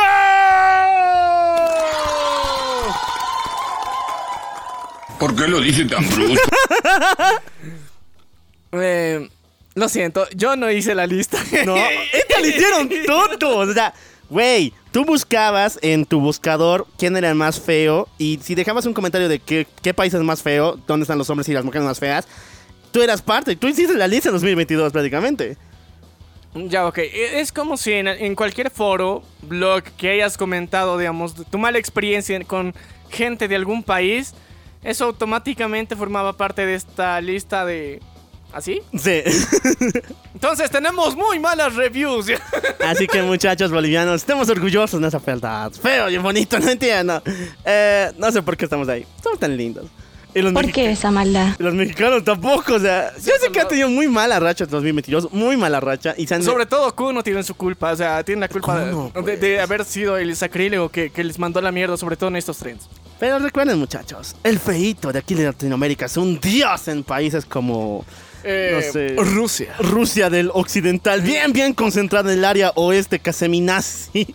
Eh, sí, por ahí, sí, chicos. Eh, y también en otros lugares eres exótico, chicos. Mientras más rasgos andinos altiplánicos tengas, oh por Dios, ven para acá. Vas a tocar zampoñita para mí, baby, te dice una europea. Así que, chicos, estén orgullosos. Y bueno, por, por esas cosas es que México, todo el mundo no le gusta a México, porque miembros del equipo de seguridad del concierto de Slipknot en Guadalajara confundieron a uno de los integrantes de la banda con un vagabundo y lo hicieron bajar del escenario. Fue muy épico el video, ya. Fue muy, muy épico y era de... ¡Un vago, güey! ¡Un vago! Es que lo agarraron y lo agarraron feo, bro. Es que con seguridad de atrás así, agarrándolo y fuera, fuera, fuera. Aparece el vocalista. Güey, ese toca con nosotros. Y era de, denle gafete, ¿no? O sea, denle gafete de que es parte de la banda, ¿no? Fue muy chistoso, fue muy raro y sí. em, está- es que es, es- es muy raro ya eh, el medio. Cosas tercermundistas, chicos. Ah, en Europa no pasarían estas mierdas, entonces qué hermoso poder disfrutarlas. Esto es raro porque Drake Bell, igual en México, o sea, ¿por qué todo nos lleva a México? Drake Bell acaba de estrenar su nuevo álbum musical allá en México, justamente cerca de lo que sería la estación eh, de, un, de un puerto. Miles de personas fueron y actualmente igual están en problemas bien fuertes. ¿Por qué? ¿Qué cantó? No, no, con la canción. Ah, ya. O sea, igual se ha dicho de que tuvieron relaciones o por lo menos tuvo un contacto no adecuado con menores en su grabación de su nuevo videoclip. Otra vez este güey, ya, no mames, ya. No prende. Lo bueno es que ya sabes hablar español, ya sabe hablar español. Así que ya va a poder de defenderse en el juzgado, ya. Otra, muchachos, ya tenemos noticias de lo que sería la nueva película de Gladiador, Gladiador 2, pero muchachos, no va a ser una secuela, ni menos van a llamar a nuestro querido eh, Russell, Russell Crowe. Ni Joaquín Phoenix. No, ninguno de los dos. Joaquin Phoenix tampoco, no, güey, puta, no duele. Esta historia va a tratarse de el hijo perdido de nuestro querido Máximo, el cual va a tomar su lugar, y sí, va a ser lleno de progresismo y muchas mamás de la generación de cristal. Y sí, en la Edad Media, de romana. Romana. Romana, así que va a estar raro. Pero bueno, sí, ya lo están intentando hacer con otras series, porque aquí no, así que va. Nos vamos a la mierda todos juntos y así. Sí. Así que, muchachos, ya llegó la hora. Si nos faltó alguna noticia súper poderosa como la funa de Bad Bunny, no queremos hablarla y después la vamos a dejar aquí en los comentarios si tú quieres. Sí, también puedes unirte a nuestro servidor de Discord si quieres que hablemos de un tema en particular. Así que coméntanos por ahí qué, qué, onda con tu vida. Ahora sí, chicos, vamos a empezar con este increíble y brutal episodio. Porque vamos a hablar del aceituna espacial. Sí, la arveja rodante del espacio. Este cabrón que se chingó a Superman. Hablamos de el majestuoso Brainiac.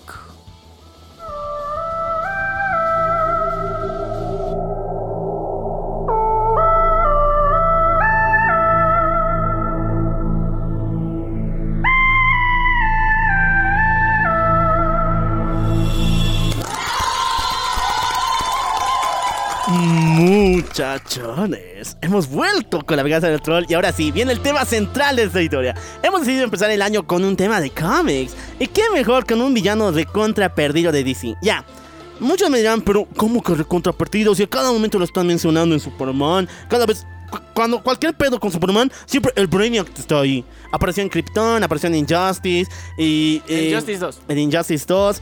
Y prácticamente él es muy importante en DC, en la historia de Superman.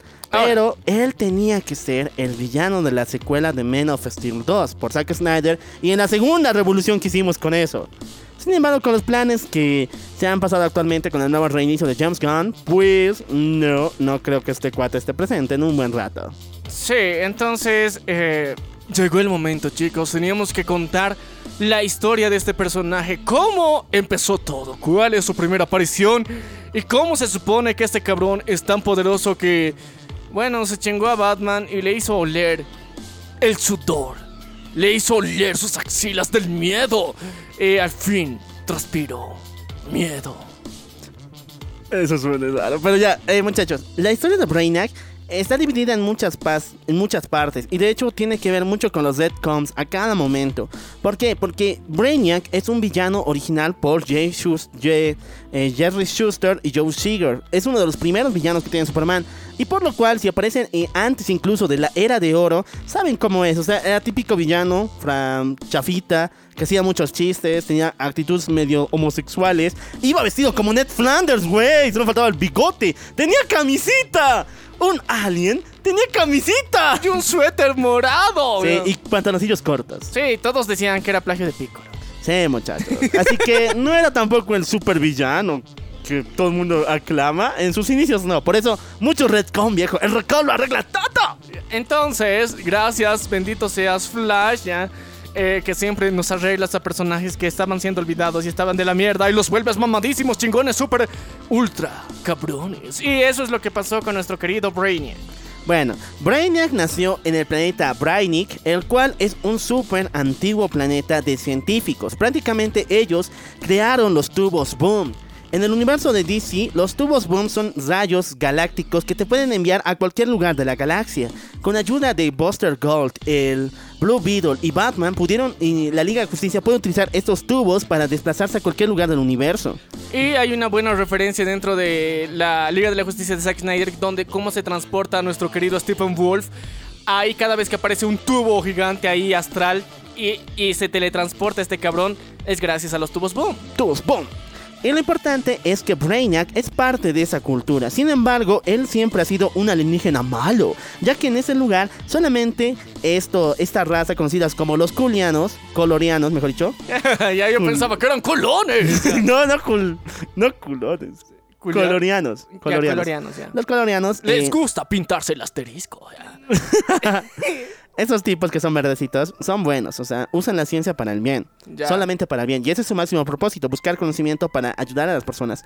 Sin embargo, Brainiac no estaba contento con ese estilo de vida, sino él quería utilizar la ciencia para el mal, porque él pensaba que encapsulando a las sociedades, a ciudades, a planetas dentro de cápsulas diferentes, podía absorber mayor conocimiento.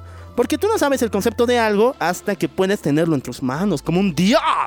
Y una vez que lo observas detalladamente, ahí es el verdadero conocimiento, güey. Así lo puedes estudiar, así puedes saber cada uno de sus sucios secretitos, cómo funciona y cómo es la verdadera realidad. Y si este cabrón quería tener sus copitos de nieve. Sí, chicos. Eh, sí, algo así. Sí, es un copito de nieve prácticamente. O sea, él creó a partir de los tubos Boom unos tubos reducidores, los cuales son una luz que sale de su nave y lo estrella a cualquier ciudad del mundo, a cualquier país, a cualquier planeta incluso, dependiendo cuán potente sea, y lo vuelve en mi- versión miniatura. Después usa un cristal especial que hace que este planeta se encuentre con un ecosistema renovado, como si estuviera viviendo en su, en su tiempo, como si nada hubiera pasado, no se hubiera vuelto chiquito. Viven, pero están realmente encerrados en una especie de cúpula, en una especie de frasco. En una esfera de nieve. Bueno, una esfera, no de nieve necesariamente, pero sí, ahí tiene su, su ecosistema perfectamente equilibrado. Pero cada vez que te despiertas, ven un sujeto, la cara de un sujeto verde en el aire que te está viendo con una lupa y te está viendo, cocha. Sí, muchachos, ese es el maldito Brainiac Ah, que quiere conocimiento eterno. El boyerista supremo. Sí, muchachones. Pero ¿qué sucede después? Un día Brainiac se harta de lo que tiene en todo el universo y se entera de que en la Tierra existe el último hijo de Krypton. O sea, Bray, Krypton, me acuerdo de Krypton. Les vendimos accesorios para que armaran naves, lo veo. Ah, sí, sí, sí, deben ser ellos. Ah, y también querían tener una gear. Ah, con razón. Ah. Entonces, nuestro querido Brainiac dijo, no puedo permitir que aparezca un kryptoniano más en el mundo. Los kryptonianos me pertenecen, son míos. Entonces Brainiac viajó a la Tierra y empezó a atacar a varias ciudades, París, Roma y muchas otras. Y cuando Superman se atravesó en sus planes, ¡boom! Lo encerró a él y a la ciudad de Metrópolis en una botellita. Es una botellita, chicos. Y nadie se la podía beber. No. Lo que pasa es que Superman chiquitito, muy chiquitito, viaja de botella en botella buscando alguna forma de cómo volverse grande otra vez. ¿Y cómo puede viajar de botella en botella sin fracturar la botella? No, la fractura. O sea, rompe cada botella. Sí, pero con mucha fuerza, o sea, está, deman- está demandando su fuerza, mucho, porque la fuerza de que él tiene con los pequeños es diminuta. Y cuando por lo menos con su fuerza de kryptoniano puede romperla. Pero, o sea, si se rompe su ecosistema, están en la mierda, ¿no? Sí, pero bueno, Superman escapó. Es el Superman de la era de oro, o sea, no Ya, le le, interesa valió pito, mucho. ya. Le valió pito Metrópolis, le valió pito su ecosistema y se valió. Sí, así que viaja de botella en botella, pero cuando está a punto de caer muerto y rendido por el cansancio que tiene por moverse en, esa, en ese tamaño, Ya. Entra a una botella extraña. Y cuando entra esta botella en esta cúpula, nos damos de cuenta de que esta no es normal, porque hay personas volando. Hay personas con superpoderes como los de Superman. Y ahí dice, ¿qué pasa? ¿Qué güey? Y un científico le dice, men, estamos en la ciudad de Kandor. ¿Kandor? ¿Pero Kandor no era la capital de, de Krypton? Sí, güey. Te cuento que hace mucho tiempo el Brain ya nos ha visitado. Y nos ha robado de Krypton. Nos ha quitado, nos puso en una botellita y nos llevó. Y cuando tu papá se enteró de eso, sabía que el planeta había perdido una parte de su tierra. Y eso fue lo que fragmentó su centro e hizo explotar esa madre. O sea, que, que el villano desde el inicio siempre fue Brainiac. Sea, Brainiac y bueno, en Rever nos cuentan otra mamada, pero Bra- hasta este momento Brainiac es el culpable de la muerte de Krypton. Ya. Ok, este cabrón ha sido el que, o sea, en su afán egoísta, ha quitado un pedazo del planeta entero y eso ha hecho que su centro gravitacional varíe y se esté al borde de la autoaniquilación. CP. Oh, por Dios. Es diabólico, señor Brainiac. Es diabólico el verdecitos. Y bueno, este maldito le, no- le hizo todo eso a Krypton. Y por eso se cree dueño de los kryptonianos. Porque tiene a la ciudad de Kandor a su merced. Entonces, este científico le ayuda a Superman con una máquina a devolverle su tamaño. Y una vez que Superman vuelve a su tamaño original fuera de la botella, le da la putiza de su madre al pinche Ned Flanders verde. Se lo chinga tan fuerte que le hace recordar que tiene corazón. Ah, no, solamente se lo putella. Ah, Una vez que vence a nuestro querido Brainiac, arroja su nave al espacio. Sin embargo, salva las ciudades. Y él descubre que existe un mecanismo llamado la lámpara de Brainiac que dándole la vuelta puede volver a las ciudades de vuelta en su estado natural. Así que lo lleva primero a París, lo vuelve grande. Le lleva a Roma, vuelve grande. Le lleva a Metrópolis, lo vuelve grande. Que ha sobrevivido no sé por cómo. Pero cuando le toca el turno a Kandor, la lámpara se agota. El poder de los tubos boom que usaba nuestro querido Brainiac se agota perpetuamente y Superman no sabe cómo reorganizar y volver a renovar la lámpara, la luz que tenía. Entonces le promete a la ciudad de Kandor hasta el día de hoy, porque creo que han pasado 20 años. No, no, sí. sete- 80 años ya son. Ya. 80 años de que Superman va a ir por el mundo siendo el más chingón, derrotando entes multiversales, pero a sus panas, a sus abuelos, a sus tíos primos, segundos. Les dice, ni el pastel, estás bien chiquito. Les jura por la tumba de su madrecita, ¡mua! a la- por la Virgen, que los va a volver grandes algún día. ¡Algún día! Hasta ahorita seguimos esperando en algún día, güey. Sí, pinche Superman se olvidó de su pueblo. Ah, pero el Brainiac se quería vengar, güey. Porque en aquellos momentos Superman, si bien mataba, a los villanos no mataba, mataba solamente a delincuentes, o sea, al, al Adoncito, a- a- al, te- al terrorista, A- Al a N-Word. al N-Word, a- al corruptito nomás mataba. Pero a los villanos no. No. es que son chidos, son chidos. Pero mientras tanto, en, en un hospital. No, a ver, lo que te cuento es que Brainiac sobrevivió a todo el putazo que le dio Superman y quiso atacarlo. Pero siguió el consejo del Duende Verde. No tienes que atacar al cuerpo, ataca su corazón. Y así lo hizo. ¿Y dónde está el corazón de nuestro querido Superman? Lo que pasó aquí es algo mórbido. Y va a pasar después, no sé por qué. Brainiac usa su inteligencia para manipular la mente de nuestra querida Lois Lane y Lana Lang, las cuales adoptan los mismos poderes de Superman, o sea, pueden volar y lanzar rayos por los ojos, y de paso les hace a las dos enamorarse sí o sí de Superman. Y cuando las dos están peleando con él con superpoderes, desatan el infierno en la Tierra. Y Superman dice, oh, me aman, soy papito. No, tengo que pararlas. Y agarra a las dos de sus cabezas y las hace chocar hasta que se revienten. ¿No? Es Superman. Solo las detiene. Ok, solo las detiene. Pero esto pasa gracias a que se hacen una especie de transfusión de sangre rara. No, muchachos, esto pasa porque eh, Brainiac les había dominado la mente y una vez que las deja, entonces ellas vuelven a normalidad, simplemente. Pero por eso también necesitaban lo que sería la sangre de Superman. Para volver a la normalidad necesitaban la sangre de Superman, pero para volverse como Superman no necesitaban su sangre. Sea, ¿Qué putas con esto ya? era la, la era de oro, güey. Ya, ok, ya.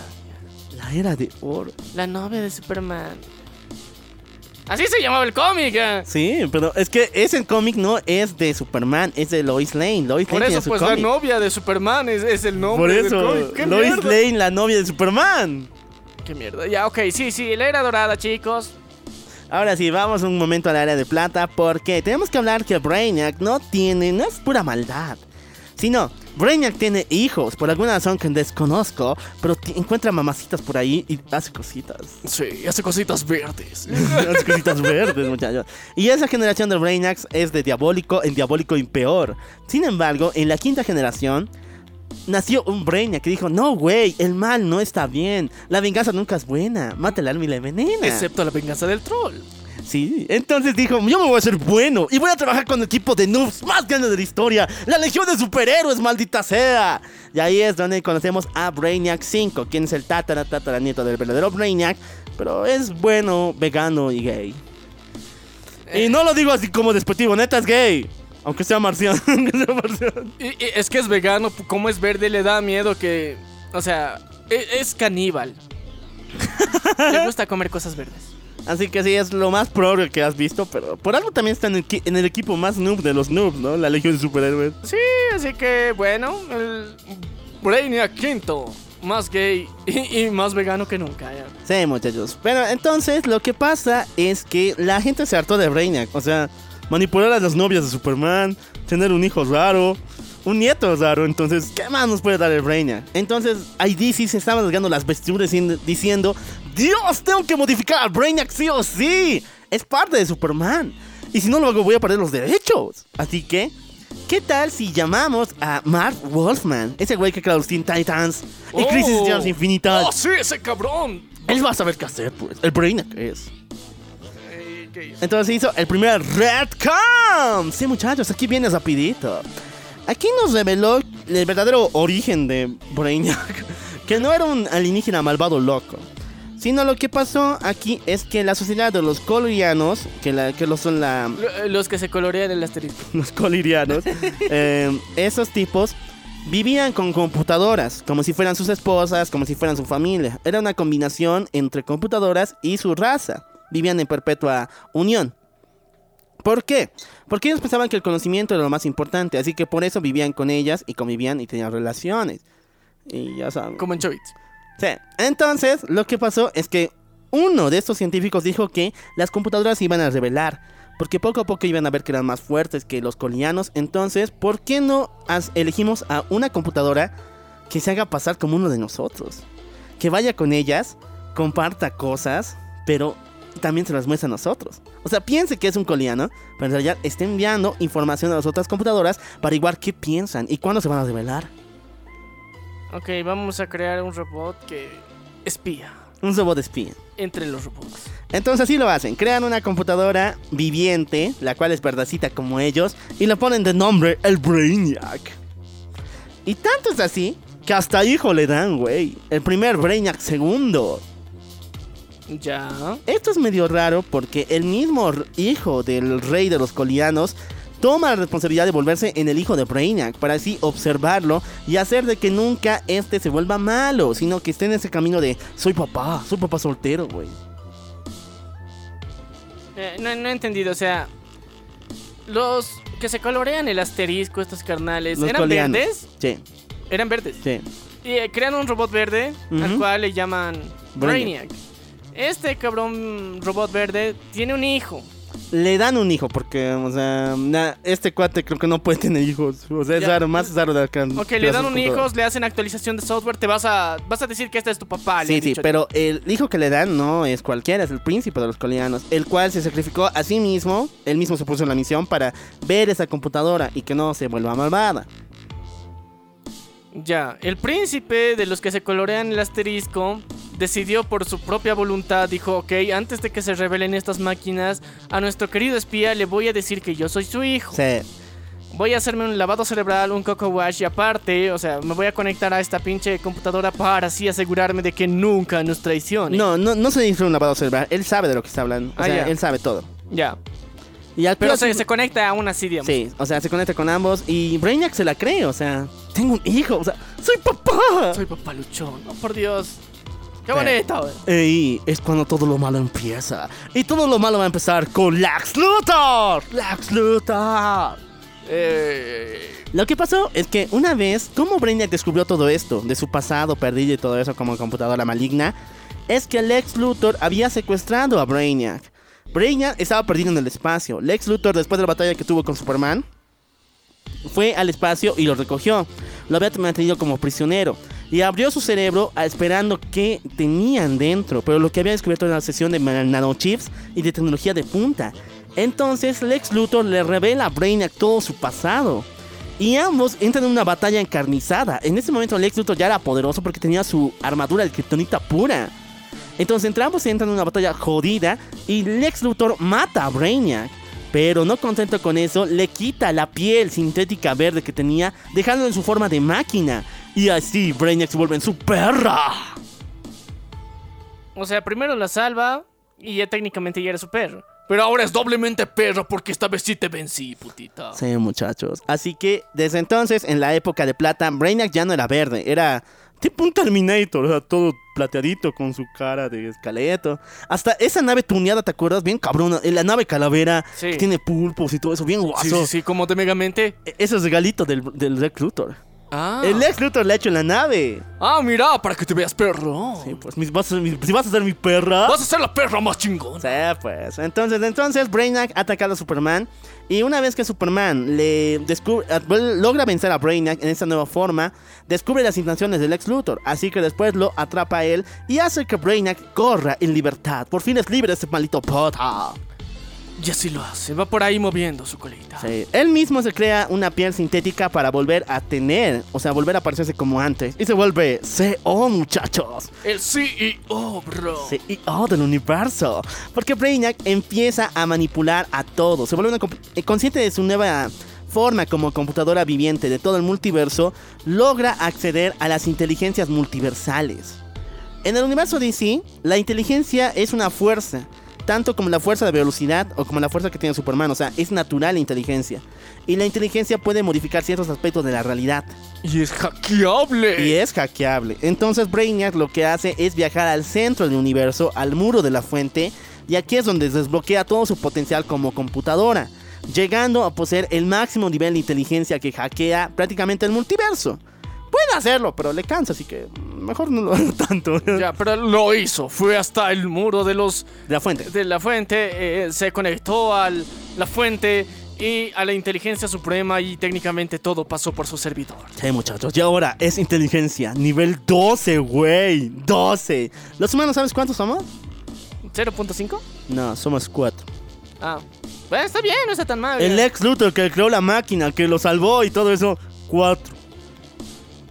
Ya, y él es 12 ahora. Él es 12, güey. O sea, él puede hackear el universo como le dé la gana. Igual que Cyborg, pero el detalle es que, o sea, es mucha energía, así que mucho pedo. Prefiero manipular entre las sombras. Como soy el CEO. El CEO de la inteligencia. Ahora sí me voy a ir a las sombras, chicos. Ya tengo una nave perrona.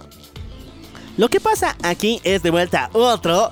Ah, Repítelo conmigo, repítelo conmigo, repítelo. ¡Reboot! Ah, no. Redcon. Redcon. Sí, muchachos, ahí viene el dedo acercándose. La historia de Brainiac Calavera estaba bien de Mark Borman y todo eso, pero ya se acercaba el evento de Crisis de Tierras Infinitas. Entonces, lo que quería hacer Mark Borman era volver a reiniciar a Brainiac porque para entonces ya estaba terminando una buena parte de él. O sea, era inteligente y ya, es un dios, ya. Pero necesito buenas historias, necesito hacerlo vulnerable, güey. Sí. ¿Cómo va a putearse con Superman? Lo volví Terminator. Sí, pues, entonces necesito otro Redcon. Y aquí nos cuentan. Ya sería un reboot esto, ya no tenía tanto un. Por eso te he dicho reboot. Ya. En este nos cuentan que Brainiac al activar su nivel 12 de inteligencia se da cuenta de que realmente sí es una computadora, pero su alma, su espíritu desciende de otro ser mucho más antiguo llamado Krona. Hace mucho tiempo, en el planeta de los guardianes del universo con los linternas verdes y todas las legiones de colores de los linternas, existía un científico de los la primera raza de los culianos y este era ah, nuestro con razón. Eran los que se coloreaban. El Anastasio, no veo. O sea, por eso se coloreaban de diferentes colores. Ellos inventaron a los linternas, ¿verdad? No, no, los guardianes inventaron las linternas. O sea, estos eran los científicos, los guardianes. Vivían con ellos. Entonces, estos tipos, Krona, principalmente, abrió un portal a lo que se conoce como la quinta dimensión. La quinta dimensión es la dimensión de la locura. O sea, lo que el Multiverse of Madness tenía que ser, allá es. Toda la física está hecha mierda. Hay magia donde no tienes ni idea. Y cuando llegó a ese punto de lo que sería el universo en la quinta dimensión, logró ver el comienzo del universo DC. Y logró ver a la presencia. Al dios creador del universo DC. Pero fue tan horrible el impacto que fue ver a su dios prácticamente que el choque de realidad de vuelta a este mundo hizo que se abriera un, un huequito en la realidad, en el mundo de la fuente. Y ese huequito se estaba alimentando, pero no de materia, no de espacio, sino de antimateria. Sí, muchachos, ese puto, el Corona, tiene la culpa de crear al mayor enemigo del universo DC y lo que nos sirvió muy bien como enemigo en Crisis de las Infinitas.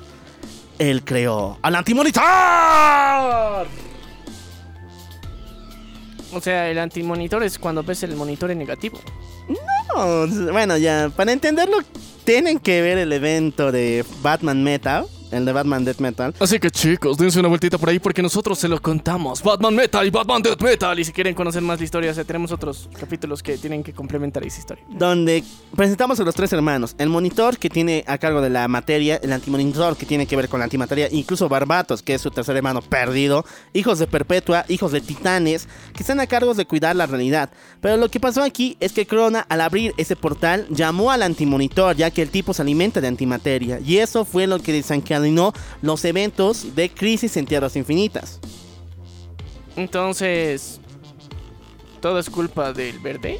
Es culpa de Brainiac, sí, pero recordemos que no es el Brainiac, sino es su antepasado, su alma se ha movido de ahí. O sea, el alma, el alma de Brainiac en el pasado, en el pasado pasado, le jugó al Vergas y abrió la quinta dimensión. Sí. Volvió a esta dimensión. Se asustó mucho por lo que vio en la otra dimensión. Se olvidó cerrar la puerta. o sea, Volvió trajo y, al antimonitor. y- y trajo al antimonitor como, como cebo directamente a esta dimensión. O sea, y ocasionó crisis en Tierras Infinitas. Ok. Todo es culpa de Brainiac. Todo es culpa de Brainiac. Bueno, lo que pasó después de Crisis en Tierras Infinitas, o sea, imagínate, hemos matado a casi la mitad del universo DC y hemos dicho que nunca existió Tierra 2, nunca existió Tierra 3, solamente existe una Tierra, güey, el Tierra 1. Tierra 1. Y todos los fans no se la creyeron. Nada se la creyeron. Porque ya estaban jalando cosas de la anterior Tierra. Y una de estas era nuestro querido Brainiac. O sea, ¿dónde había quedado Brainiac en todo esto con lo de Krona? ¿Qué pedo con Brainiac en el pasado? Lo que nos señalaron es que Brainiac sobrevivió a lo que serían los eventos de Crisis Tierras Infinitas, apegándose al cuerpo de otro villano, mandando su conciencia mental a este maldito, conocido como un villano mágico de Satana, llamado Milton Fausto. ¿Qué nombre más culero para Brainiac ya? Ya, ok, Milton Fausto era un villano ya antes de Satán. Eh, era un villano de Satana antiguo. Ya, ahora tiene el, el pro y el plus de que tiene la conciencia de Brainiac, que técnicamente también es. ¿Cómo era? ¿Crono? ¿Cronos? Crona. Crona. Ya. Bueno, vamos a mirar un cacho que es Corona, porque eso ya pasó en Crisis Tierras Infinitas y eso ya está afuera. Lo que pasó aquí es que Brainiac, infectando el cuerpo de Milton Fausto, se volvió mamadísimo, güey. O sea, dejó atrás la corbata. Dejó atrás los suéteres y las camisas. Dejó atrás todo, muchachos. Se volvió fitness y actualmente da putazo. Sí, él tiene un cuerpo mamadísimo, sí. Con- se arma la nave calavera y viaja de mundo en mundo coleccionándolos como si fueran trofeos para él. Antes, el plan de Brainiac era coleccionar ciudades porque, o sea, estudiaba esas ciudades. les Chido, o sea, ah, eh, era su era un bibliotecario de ciudades, las investigaba, era el bullerista supremo, como le decía. Pero ahora no. Con este nuevo Brainiac que viene de la conciencia de Fausto también porque él era malvado. El objetivo de Brainiac actualmente en esta era es colisionar mundos, trofeos. Va a un, a un mundo, va a una ciudad y si estos muestran resistencia y los vence, son dignos para ser atrapados por Brainiac. Pero si le gana, él simplemente se va. o sea, tiene un sistema de honor. eh. Sí. Es como los depredadores, pero este cuate encierra sus ciudades en botellitas y los tiene como trofeos simplemente en su nave. Mm, o sea, no es un destino tan malo después de todo, o sea, pero eh, sí está culero, ya. Está culero, güey. Pero sigues vivo, huevón, o sea, el Tunas quería exterminar a todos, ya, así que es distinto. Pero llegó, muchachos, los 90. Recuerden que ahí lo más importante eran los músculos, los cinturones, el cabello despampanante, las curvas, las boobies. Puchi. Así que aquí llegó la versión ultra mega mamadísima robótica megalómana. Sí, muchachos. Ya saben que los cómics de Superman eran bien fumados en los 90. O sea, era putear primero y después preguntar después. Sí, así que aquí Era es- putearte primero y después. Yo antes era como tú. Sí, o sea, el jutsu evangelizador se aplicaba después de los putazos. Sí, dejándote en el piso sangrando. Así que Brainiac sabía que Superman era mucho más poderoso en los años 90 con todo lo que había pasado. Entonces él forma una familia, güey. La familia Brainiac. Y su hija, Brainiac 2, esta contra mamacita preciosa, engaña a Superman para que le Se dé la cojan, tireno. Para que le dé todo lo que sería la kriptonita azul. Una vez que esta obtiene la kriptonita azul, hace una armadura con ella para su papi, el Brainiac. Ahora necesito que me expliques lo de la kriptonita azul. A ver, existen diferentes tipos de kriptonita. La kriptonita azul le da superpoderes más poderosos a Superman. La kriptonita verde es la que le debil- debilita. La kriptonita roja lo lastima y también le cambia su personalidad a malvada. La kriptonita dorada hace que se sellen personalidades o deseos o eh, memorias en esos frascos de kriptonita dorada. Y la kriptonita blanca es la que lo vuelve en un dios prácticamente. Y por eso no hay. Sí, así que la azul era la que Superman tenía por mucho tiempo. Era su power up prácticamente. Cuando no sabía qué hacer, un buen putazo ahí a, a, a mí la nariz de Kryptonita azul. ¡Oh! ¡Llegó Superman! Oh, se sentía ahí todo un Maradona y una líneas y líneas de un raspadillo de kriptonita azul. Sí, tanto así. En serio, tanto fue la dependencia de Superman a la Kryptoni- Kryptonita azul, tanto como droga, que se dividió en dos. La Kryptonita azul tomó eh, los valores de Superman y se volvió en Superman azul. Y Superman, los valores negativos de él se dividieron en, la- en el Superman rojo. Y los Supermanes había. Chicos, no inhalen kriptonita azul. ya, No, no, no usen droga. no, no usen cristales azules. No usen cristales azules. Pero lo sí. En esta maldita de Brainiac 2, que engañó a Superman, le roba la kriptonita azul y para armar a Brainiac con su con esta kriptonita. Y armado también de kriptonita verde, se lo putea bien feo a Superman.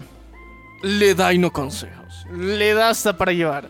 Sí, muchachos. Esto va a desencadenar en el evento conocido como Panic in the Sky en los años 90.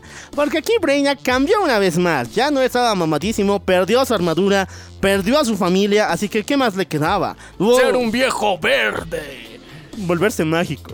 No, pero era un viejo verde. Sí, el viejo verde, muchachos. Ahora, Brainiac ya había denunciado a la ciencia, había denunciado su colección de planetitas, y ahora quería hacerlo con la magia, güey. Al estilo de Doctor Strange. Sí, ya, ok. Y ahora entonces que se ha vuelto un viejo verde mágico. Ahora, nuestra querida eh, Máxima, o sea, que es la waifu mamadísima de todos, o sea, es la She-Hulk del universo DC, mamadísima, altota y fuertota, para que me pegue. Y interés amoroso de Superman, o sea, ella está realmente enamorada de Superman, o sea, ella vive por Superman. Y de hecho, eh, los escritores de Máxima dicen que, o sea, la raza de Máxima ya no existen tantos hombres, hom- o sujetos masculinos, así que la gente de su planeta le ordenó buscar a una persona que sí sea eh, correspondiente en ese sentimiento, correspondiente en esa relación para procrear. Y la única persona que puede hacerlo son los kryptonianos. Entonces, por eso busca a Superman. Le si, prende. si es que me Le entienden. calienta. Si es que me entienden. Qué rico. quiere a Superman con todo su ser porque quiere un heredero para su trono en su planeta. Entonces por eso Máximo le busca y además le quiere harto. Pero Superman dice, Nel pastel, güey. Yo soy fiel. Yo soy fiel a Soy mi un mamá- potro avanzado. a mi mamacita, a la Lois Lane, güey. Sí. Yo soy el Superman por siempre, maldito sea. Y entonces por eso escapa. Pero un día, Máxima queda como atrapada en un horrible planeta conocido como el mundo en guerra, el Battle World de Mongol, muchachos. Pero una vez que Superman dice, bueno, la Máxima tampoco es tan, tan mal, o sea, tiene boobies, todo esto, ah, voy a ir a salvarle. Está grandota. Está volando Superman para da cuenta que en el Battle World ya no está Mongol mandando, no. Está el Brainiac que había derrotado a Mongol y actualmente quiere matar a Superman en el Battle World. Y ahí le entiende una trampa armando un laberinto lleno de supervillanos de Superman mientras el Battle World está cayendo y está a punto de destruir nuestro planeta. Chicos. Brainiac mágico es potente. Está listo para chingarse al fin a Superman. Casi lo logra. Casi lo logra. Si no hubiera sido por máxima, otra cosita también. Ya, y recuerden chicos, eh, algo importante que muchos se olvidan siempre es que Superman tiene una debilidad suprema que es la magia. Ah, Oye, sí también, ¿no? Sí, por eso se ha vuelto mágico el cabrón. O sea, se había vuelto un viejo verde mágico. ¿Por qué? Porque dijo, mira, he probado hasta la kriptonita azul. Y ni eso ha funcionado. Sí, muchachos. Así que Brainiac ha vuelto a fallar. Una vez más en uno de sus planes. Superman escapa del Battle World y está muy feliz con la máxima.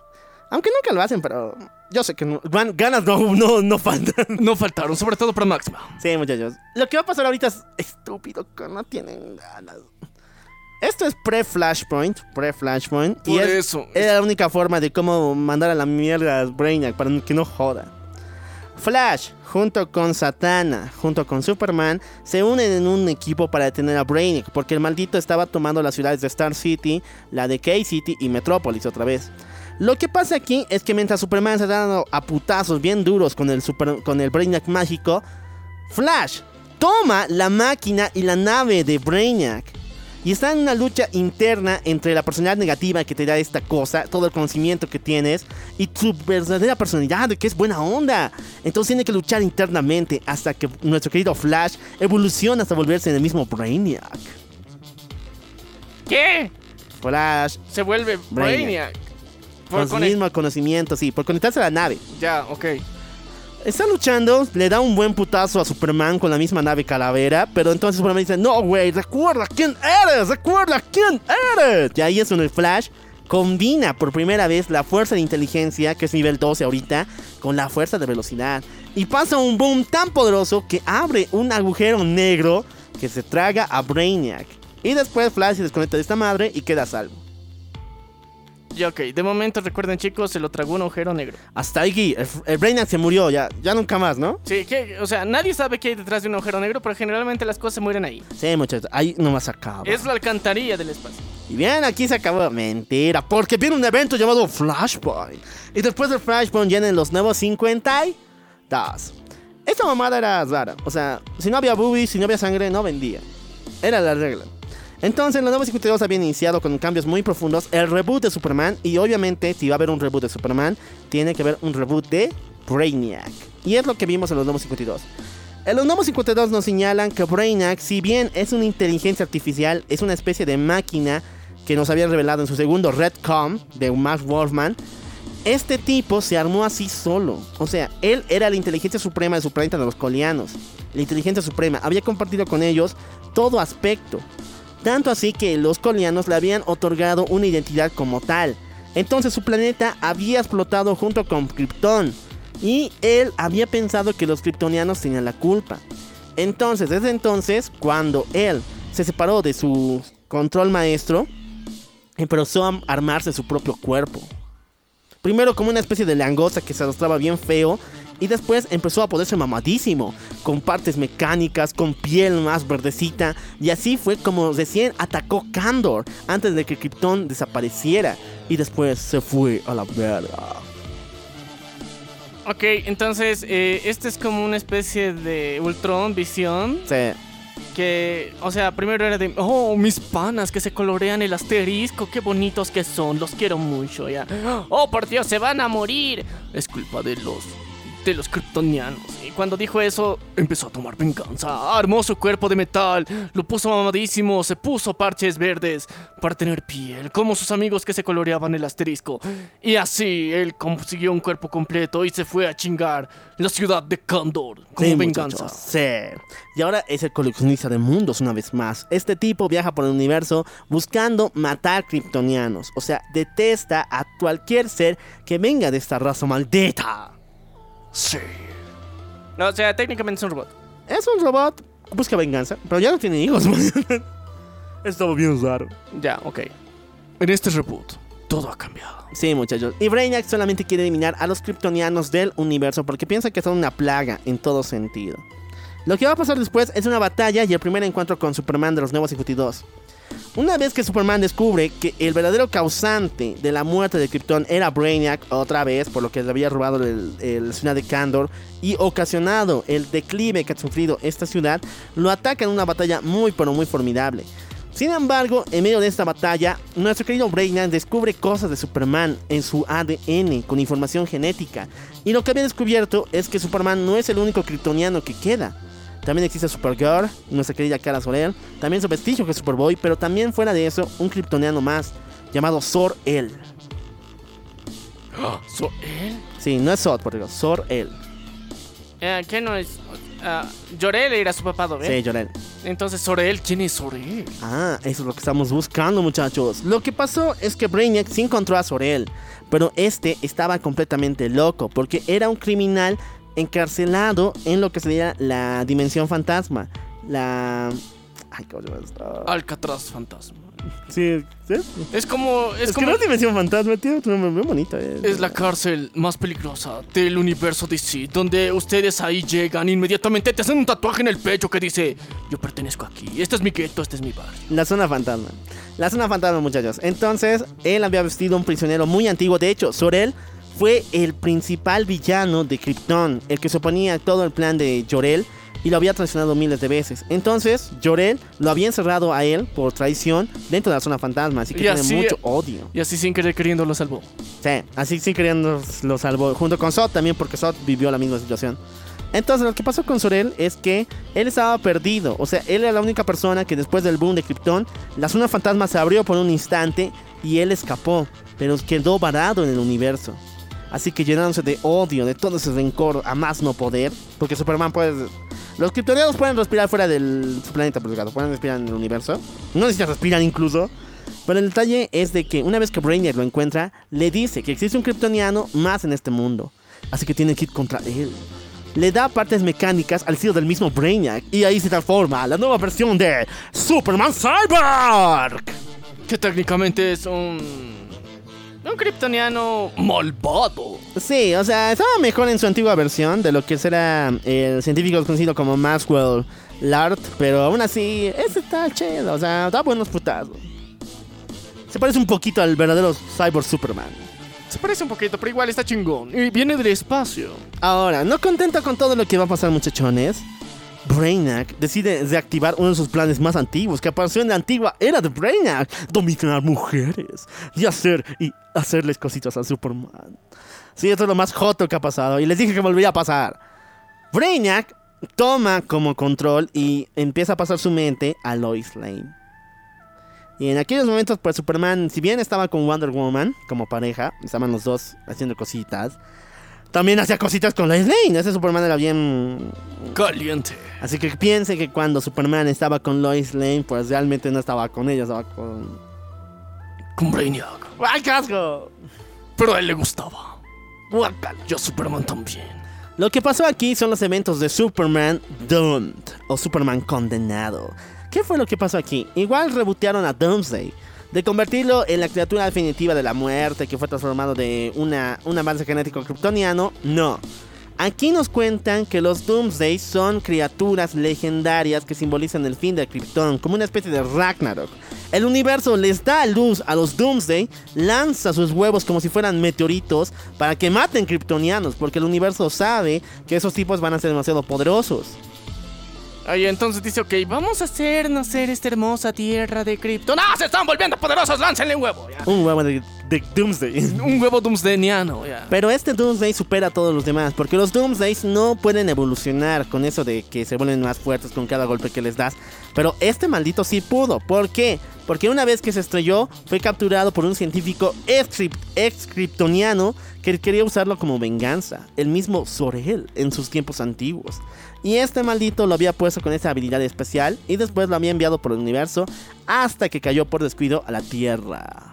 Porque solamente había un kryptoniano, pues. Ya.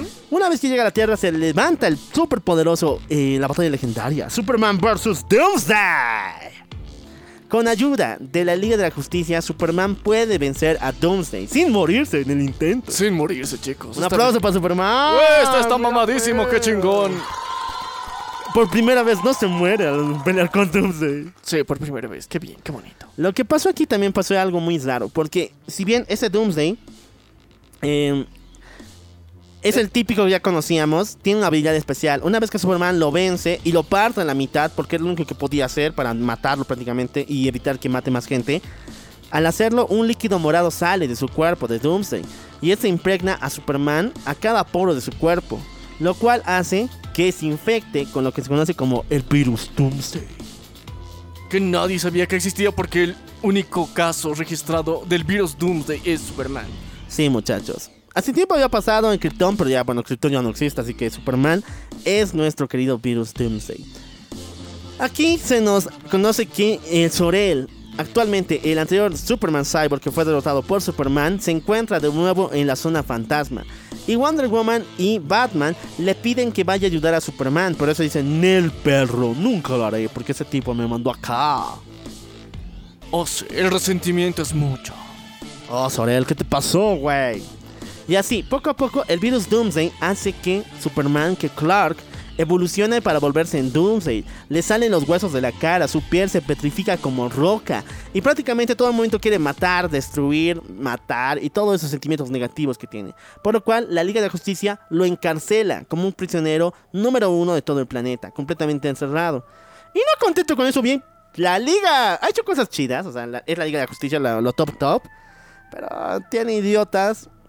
Mm, bueno, tampoco. O sea, es algo mm, razonable. Se lo dijo a toda la población del planeta. O sea, si ves a Superman, corre, perra, corre, porque no es Superman. O sea, ahorita está dominado por el virus Doomsday. Ya, ok. O sea, técnicamente está bien, pero no de bien del todo, ya. No es ético. O sea, es su pana. Lo que pasa aquí es que Lois Lane viene a visitar a Superman en su visita conyugal. Entiendo, ¿no? Le viene a visitar. Y como se acuerdan que Lois Lane es Brainiac, pues le hace ver una visión de lo que está pasando actualmente. Y lo que está pasando es que el villano conocido como Mongol está peleando con los jóvenes titanes. Y los chicos están perdiendo. O sea, este villano es Superman. Mongol es de Superman. Y está peleando con jóvenes titanes. Está en una invasión bien fuerte. Así que dice Superman, tienes que ir sí o sí a salvar. O sea, son niños. No tienen que pelear con tus villanos. Y entonces Superman destruye las, los garretes. Destruye las cadenas. Y se libera rompiendo todo. Y Por mis bendis, perlas. por mis bendis, muchachos. Y lo más guaso es que no lo hace de una buena manera. O sea, directo viene con una fuerza increíble y hace explotar a Mongul simplemente con caer encima de él. Los titanes están llenos de sangre, de tripas. Y Superman completamente traumado y destruido en su mente dice, chicos, ya llegué. ya los salvé. ¿Están felices? Y los chicos no, solamente tienen miedo y deciden escapar. Esto hace que Superman caiga en ira y empieza a volverse más y más en Doomsday. Lo que hace que la Liga de Justicia empiece a pelear contra él. Porque ahora está libre. Incluso Steel, un gran amigo de Superman, se enfrenta contra él, carga su mega martillo de Kryptonita y se enfrenta contra este maldito. Sin embargo, aquí pasa algo, no pueden pelear con Superman con Kryptonita. Porque si usan Kryptonita, la personalidad y lo que queda de Clark va a ser erradicado y solamente va a quedar Doomsday. Pero que no Doomsday también era. Si bien Débil Doom- a la Kryptonita. No, no, no. Doomsday es una criatura del caos, no es débil Kryptonita. No, no, no. Está hecho para matar kryptonianos, güey. Sí, pues, pero, o sea, los kryptonianos también, o sea, mueren con kryptonita. Entonces, Sí, ¿él es pero- kryptonita pura? No, o sea, no es hecho de kripto- no es hecho de kryptonita, pero tampoco es débil la kryptonita. Ah, o ya. sea, por lo cual, si usan kryptonitas con- con- contra Superman, que está ahorita así, van a matar a Clark, pero no a Doomsday, y va a quedar solamente Doomsday. Oh, por Dios. Es una disyuntiva que solamente en los nuevos 52 pueden pasar. Entonces Wonder Woman con su lazo lo lanza y decide vencer a nuestro querido Superman, encerrándolo con su lazo de la verdad y preguntándolo ¿Quién eres? Y ahí Doomsday, Superman, el Super, Super Doomsday, dice Yo soy Clark Kent y queda completamente inmovilizado por su mamacita.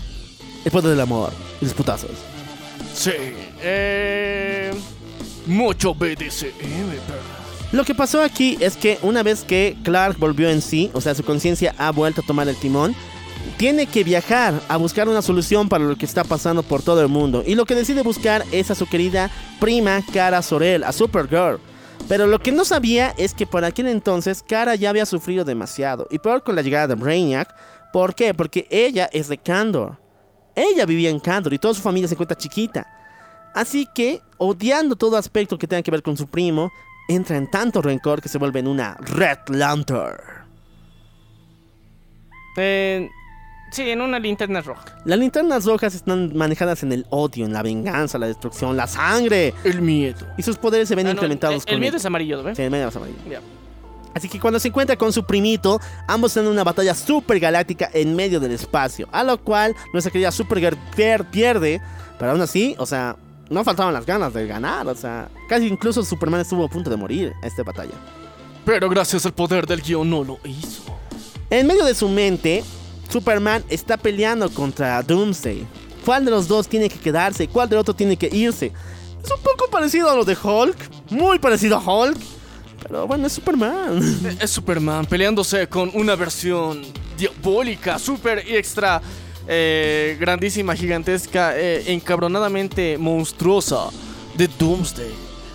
Y aún así, le está dando duro contra el muro. Sí, muchachos. Lo que pasa también es que Sorel, este maldito, toma de vuelta la identidad de Superman Cyborg y se enfrenta con el mismísimo Clark. Y aprovechando esta mamada de que Clark ahorita está muy discrepando en qué pedo le ha pasado, por qué se está volviendo en Doomsday, aprovecha eso y le da la putiza de su vida. Y está a punto de caer una vez más. O sea, claro que lo ve. Sí, claro. Super Doomsday. Sí, Super Doomsday. Mientras tanto, algo diabólico pasa en la Tierra. ¿Por qué? Brainiac había creado una especie de coma inducido en todos los ciud- ciudadanos de Smallville. Un coma en todos los ciudadanos de Smallville. Todos estaban durmiendo por alguna extraña razón, teniendo una enfermedad. Y quien estaba esparciendo este coma como enfermedad era Lois Lane. Ella viajaba por Smallville y hacía que las personas cayeran tendidas en el piso. Por algo diabólico. Oh, por Dios, el beso de la muerte. Tanto así que la maldita de Lois Lane volvida, vuelta en Brainiac revela su verdadera forma ante la Liga de la Justicia y trae a su nave calavera a la Tierra. Aprovechando que Superman no está y se va a volver en Doomsday, pues eso la de invadir o no. Sí, aprovechemos que el Clark no está. Muy bien muchachones, lo que va a pasar es algo muy increíble.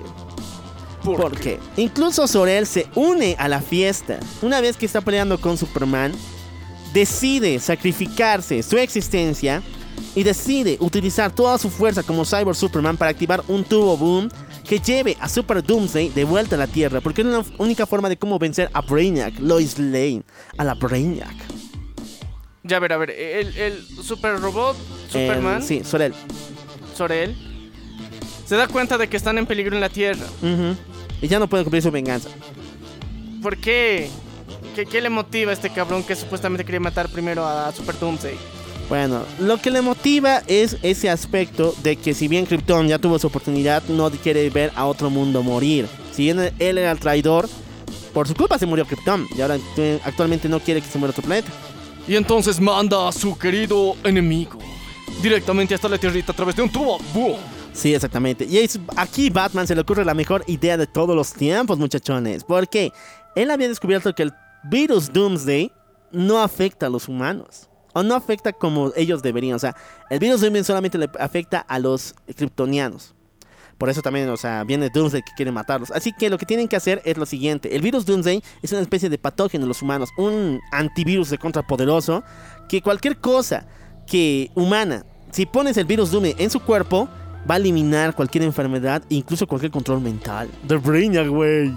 Así que, con ayuda de Superman, Super Doomsday, Batman agarra un poco y se lo inyecta a Lois Lane, haciendo que ella se desapegue de ese control mental y de la personalidad de Brainiac. Sí, ya saben. Él siempre tiene un flan. Un plan, sí. El plan siempre está servido con Batman, ¿o no? ¡Qué rico! Y así es como Lois Lane está muy feliz de volver a su conciencia y todo. Incluso está a punto de darle su besito al Super Doomsday. Pero él lo tuviese feo, así que no. Entonces, lo que va a pasar aquí, dicen, oh, Brainiac, qué pedo, mira, yo soy Super Doomsday, ya lo controlé, estoy todo chill, todo genial con esta nueva forma. Pero tú perdiste, ¿qué vas a hacer ahora? ¿Eh? ¿Eh? ¿Eh? Y Brainiac dice, ¡No, perro! Y Brainiac empieza a lanzar un ataque masivo a la Tierra. Pero lo que pasa aquí es algo muy fuerte. Porque te acuerdas que les dije que estaba induciendo coma a todas las personas de Metrópolis, a las de Smallville. Sí. No solamente lo hizo con eso. Lo que hizo Lois Lane mientras estaba dominada por Brainiac era también dar ese coma, pero en una especie de con retraso a los héroes de la Tierra. Y lo que hizo es que prácticamente los héroes y las personas en coma estallen como una especie de bomba. Lancen de su boca energía solar a todo el planeta. Y esto hace que Superman caiga rendido. Porque ustedes saben que Superman, si bien recibe energía del sol, una sobrecarga del sol le da cáncer.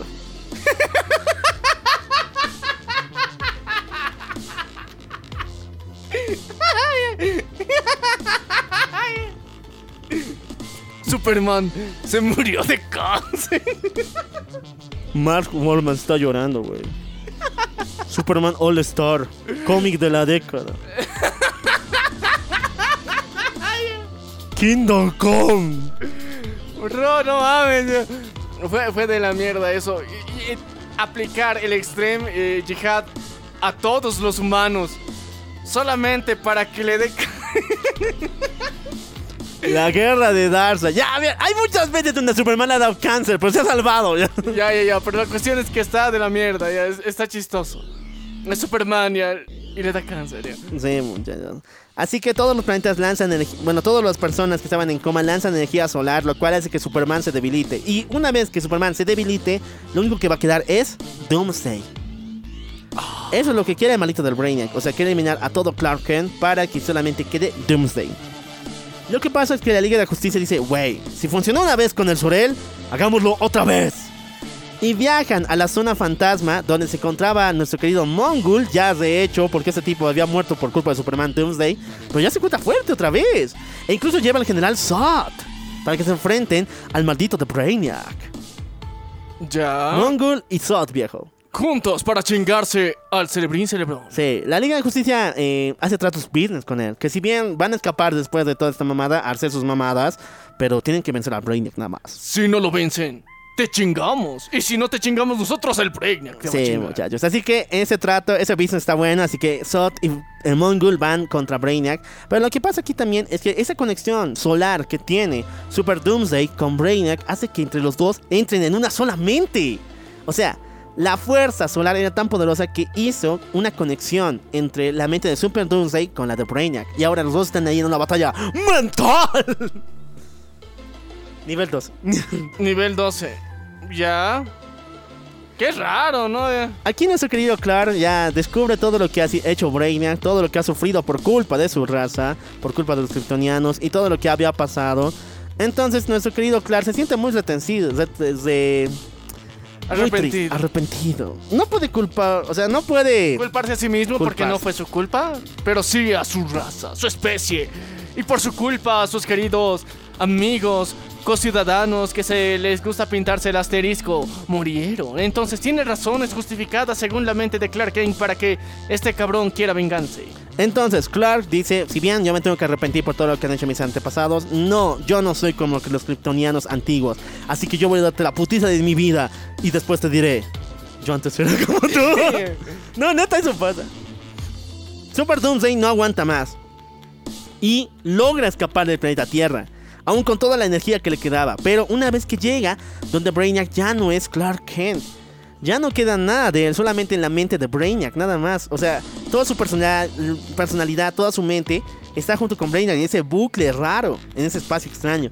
Y su cuerpo ya no existe Superman, solamente es Super. Doomsday. Ah, Doomsday. Doomsday. El maldito llega a la nave Calavera, le da la putiza de su vida a Brainiac, a todos sus servientes. Porque están en trance los demás ya. Pero aquí pasa algo muy fumado.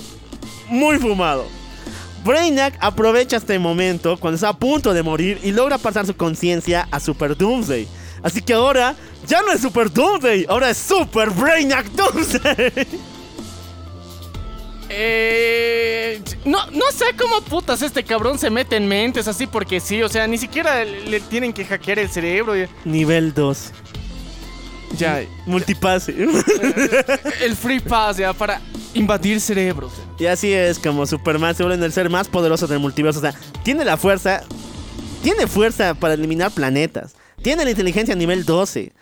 Pero en su mente hay esa lucha entre Superman y contra Brainiac. La Liga de Justicia, toda la liga, con Mongul y Zod tienen que enfrentarse a este maldito. Y no logran hacerlo. Y cuando está Doomsday, está Super Doomsday Brainiac, está a punto de destruir la luna y la, la nave calavera haciéndola caer en la tierra y matar a- matarnos a todos. Clark por fin logra vencer a Brainiac y eliminarlo. Pero lo que sucede es lo siguiente. Clark, al vencer a Brainiac en su mente, lo lleva a una especie de vacío completamente y elimina de él todos sus recuerdos y todas sus memorias. Lo cual hace que poco a poco el virus, eh, la mente de Brainiac salga de su cuerpo. Después con la ayuda de nuestro querido Batman, le encuentra una solución al virus Doomsday y ya, nuestro Clark ha vuelto a la normalidad. Y Brainiac está en un vacío mental que dentro de la mente de Superman. Sí. Ok. Pero ahí no más. No, pues ven, es, es- es nuestro querido Brainiac. Muchachos, lo que va a pasar es lo siguiente. Es muy, muy fumado. Muy fumado. Esto ya era casi la muerte de los nuevos 52. O sea, no tenía boobies, no tenía armas, no tenía sangre. Entonces dijo, güey, ¿qué vamos a hacer? No está vendiendo. ¡Ya sé! ¿Qué tal si hacemos el torneo del poder de Dragon Ball? Pero antes de que el Dragon Ball lo haga. Oh, sí. Y hacemos que todos nuestros universos se peleen entre ellos. Y el ganador va a sobrevivir y los demás se van a chingar. Oh, por Dios, esto necesita sangre, vísceras y aliens. Sí, muchachos. Y así es.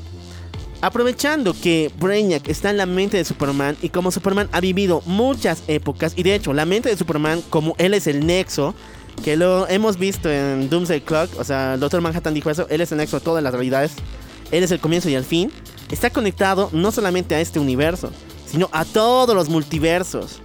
Lo cual hizo que Brainiac se enterara de dónde son, dónde se encuentran, dónde viven, cuáles son sus debilidades. Y poco a poco empezó a lanzar una especie de virus en la mente de Superman, que creció tanto que se mudó con su inteligencia a nivel 12, porque tenía aún sus poderes, hacia otras realidades. Y este pequeño virus infectó a las demás personas hasta volverse en una especie de dios gigantesco, conocido como el dios máquina Brainiac. Todo eso desde la mente de Superman. Es que él es el nexo, pues. Es como el Wi-Fi, ¿no? Ya. el, el servidor central. Pero el Doctor Manhattan lo dijo, yo no dije nada. Ya, ya sé, pero o sea, Le vas a cuestionar al Doctor Manhattan. que venga y me detenga. Ya. Entonces, sí, muchachos. Brainiac sale de, esa, de la mente de Clark y se va a otros mundos a gobernarlos. Encierra ciudades y mundos enteros en sus cápsulas. Y una vez que llega con nuestro querido Superman de los nuevos 52, lo vuelve chiquitito y lo encierra en este mega coliseo. En una especie de torneo multiversal, donde todos se van a dar de putazos. Y los que sobrevivan van a ganar su libertad. Y los demás van a morir. O sea, lo ves bien épico, ¿no? Lo Sí, ves sí, bien sí. genial. O sea, es la batalla multiversal, la guerra multiversal que nos han prometido hace mucho tiempo. Es la convergencia, así se llama. Pero realmente son Brainiac caminando y hay unos platillitos como Blade Blade. Y esos son los universos. Y él está viendo desde lejos y dice, "Mm, mm, creo que nuestro querido Superman de esta tierra va a ganar. No, no, mejor cambio mi apuesta para este otro luchador de este otro universo. Y así, técnicamente es como un mesero viendo sus platos. Sí, yo me quedo más como que era Blade Blade. Neta, fue Blade Blade. Y lo que pasó aquí es lo siguiente, muchachones. Superman está viendo cómo fragmentos de mundos se están partiendo a la mitad. En todos ellos Superman se muere de una u otra manera. Y es lo que le da miedo, o sea, este juego es para matar a Superman. Prácticamente lo que quiere Brainiac es que en todas las realidades, estas personas censuradas en las cúpulas de Brainiac maten a su Superman de alguna u otra manera. Y en El- cada una de ellas, o bien se vuelve malo y se mata, o bien se autosacrifica porque está peleando con Doomsday y muere, o en otras, igual muere. Bueno, les voy a resumir algo porque este evento no es muy... Es largo, sí, pero o sea, no es muy detallado en su rama original. Más que todo se está dividiendo en varios universos. Es como prácticamente el torneo del poder, o sea... Se va por un lado y después va directamente a una batalla genial. Se va por otro lado, otra batalla genial, así. Y no es tan... Es corto, pero es muy ramificado. O sea, nu- nunca entiendes qué, qué putas está pasando. Hasta el final, más o menos. Ah, O sea, ves de aquí, oh, miren, Superman está peleando contra... Y luego en el otro, ah, mira, aquí está peleando contra... Pero, ¿cuál es la línea oficial y cuál es el Superman al que le tengo que ver? Ah, eso. Lo que pasa en la línea original es que nuestro querido Clark está perdido en un desierto gigantesco, un desierto de la nada. Y aquí se encuentra con una ver- la versión más antigua de Brainiac, el Ned Flanders, con camisita, con la chompita, con los pantaloncitos. Este le ayuda a buscar, él es como una especie de mm, asistente. Brainiac, bueno. No, asistente. O sea, le ayuda. El Brainiac es malo, en todas versiones. Pero tiene sus versiones antiguas. Todas sus versiones están junto con los héroes. Y son sus asistentes. les dicen cómo funciona este mundo, qué tienen que hacer. Ay, ay, ay, mira, entonces eh, él se ha creado en cada universo del multiverso que ha logrado ver gracias a estar en la mente de Clark Kent y gracias a eso ha conocido todos los chingos de multiversos. En cada multiverso, en universo que ha encontrado se ha hecho una versión de sí mismo que es su propio asistente de sí mismo que le dice cómo comandar las legiones porque él tiene la información suprema porque sigue en la mente de Superman. Sepe. Ok. Ok, sigamos todavía. Lo que le cuenta es lo que yo ya les he dicho. Este maldito tumor de Superman, que había robado toda su inteligencia, se mudó a esta dimensión, a esta dimensión desértica. Y aquí empezó a crear su cuerpo de la nada. Tanto así que levantó su nueva tierra, su nueva legión. Y poco a poco viajó por el multiverso utilizando los tubos Boom. Viajó por el multiverso utilizando el tubo Boom, cortando varias ah, líneas. Y lo más importante es que secuestró ciudades y mundos enteros en los cubículos. Solamente para demostrar su punto. ¿Qué universo merece vivir? ¿Qué Superman merece vivir? Porque todos los que conocen les han hecho, le han hecho daño. O sea, todo Superman que a él ha conocido los odia y son sus enemigos. Pero uno de ellos merece vivir. Y va a ser mi amigo. Y así es como incluso Superman se tiene que enfrentar a todas las versiones de Brainiac. Porque si bien el asistente que tiene es el más antiguito, todas las otras versiones son como una especie de soldado. Un ejército completo de Brainiacs en todas partes. Y eso es lo que impide que las personas escapen de las ciudades. Que se muevan y que puedan eh, obtener la libertad. Sí o sí tienen que luchar o estos Brainiacs vienen en Mara y te matan. Sí, porque estos asistentes eh, tienen mente colmena y se quieren chingar absolutamente a todos los que intentan salir de sus eh, botellitas. botellitas. Y aquí, muchachos, es donde vemos también que eh, en esta unión, los Brainiacs asistentes se unen en uno solo, una especie de Super Brainiac, un dios. Es la versión chiquita de ese maldito Brainiac gigantesco que está dominando las dimensiones. Están caminando ahí por la puertita viendo los platitos. Ya, el, el- el mesero, Brainiac. ¿eh? El mesero Brainiac. Ya, entonces, eh, esta versión suprema de los mini Brainiacs se quiere chingar solito a Superman. Ahora sí, muchachos, vamos con el evento eh, de la convergencia. Y aquí les he dicho, voy a hacer un largo, largo paso porque les dije, o sea, la rama principal es hasta aquí y hasta el final. Se salta feo hasta ahí. Lo que tienes que hacer con convergencia, porque es, un poco difícil de leer, tienes que de esa rama principal ir a los time imps, a una, cada una de las batallas y recién llegas a la rama principal. Entonces, una de las ramas que tenemos es del mundo Injustice, muchachos. Porque Injustice igual está aquí, la convergencia. Eh, raramente esto fue antes del cómic de Injustice 2, así que no sé si decirlo si será canon o algo por el Pero sí pasa en el universo Injustice. Ya, pero digamos que todo lo que aparece en la convergencia se queda en la convergencia porque no. no es como Las Vegas, la convergencia. Sí. Entonces, lo que pasó en Injustice es que el universo de Kingdom Come está entrando en este universo y está invadiendo a cada uno de ellos.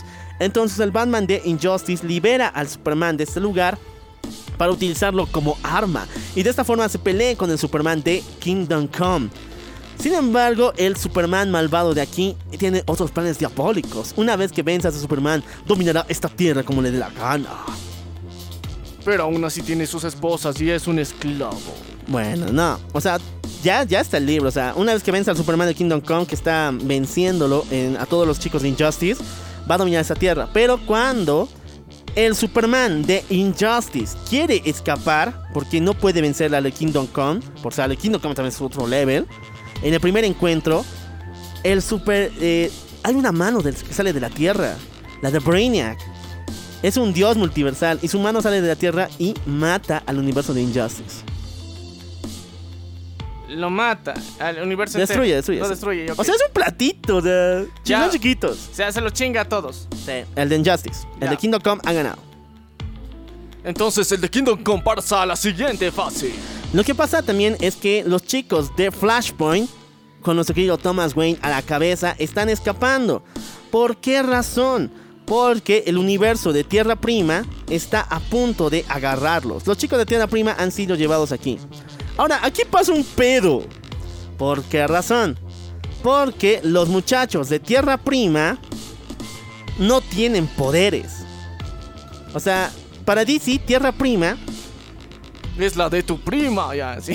no, Tierra Prima es nuestro universo, o sea, donde nosotros somos los lectores. O sea, es el universo de la Tierra real. Ya, ok, Tierra Prima, aquí no hay superpoderes, nadie ha podido mutar. Todos son unos pinches loquitos disfrazados. Sí, y aquí el, super, el Flashpoint, el Batman de Flashpoint, Thomas Wayne, se encuentra con la versión de Dick Grayson de Tierra Prima. O sea, es Nightwing, pero sin poderes, es solamente un reportero de guerra. Ya. Y según las normativas, el Batman de Flashpoint tiene que matar a ese tipo. Pero el Batman de Flashpoint, aprovechando de que es más listo que los demás, lleva y escapa con este sujeto para poder ocultarlo, porque no quiere eliminarlo. Sin embargo, Dick Grayson odia a Batman. ¿Por qué? Porque según en el mundo de Tierra Prima simboliza mucho terror y que es un héroe que nunca ha ayudado realmente a las personas. Ya, entonces por odio y resentimiento lo quiere chingar desde adentro. Sí, muchachos. Lo que pasa después es una batalla sorprendente entre la Tierra 2 contra lo que sería la Tierra de Multiversity. O también la Tierra 23. El Flashpoint de Jay Garrick junto con el Alan Scott y los héroes antiguos de las Justice sa- la, la Sociedad de Justicia en América, la Justice Society of America, se enfrentan con la Tierra 23. Y la Tierra 23 solamente tiene un representante. ¿Quién crees? Balsot el mismísimo hijo del general Zod. ¡Y un negro! Porque le gustan las otras morenazas. Sí, muchachos. Aquí en el universo de la Tierra 23, eh, si bien Zod era diabólico, Le gustaban las negras. su, su hijo no es malo. Su hijo tomó el rol de Superman. Así que él no quiere luchar contra los chicos de Tierra 2. Pero obviamente que los Brainiacs van a aparecer por todas partes. Ahora lo que pasa es una unión de tierras. Forman un team legendario. El Batman de Flashpoint escapa de su botellita junto con el Dick Grayson por medio de un tubo boom.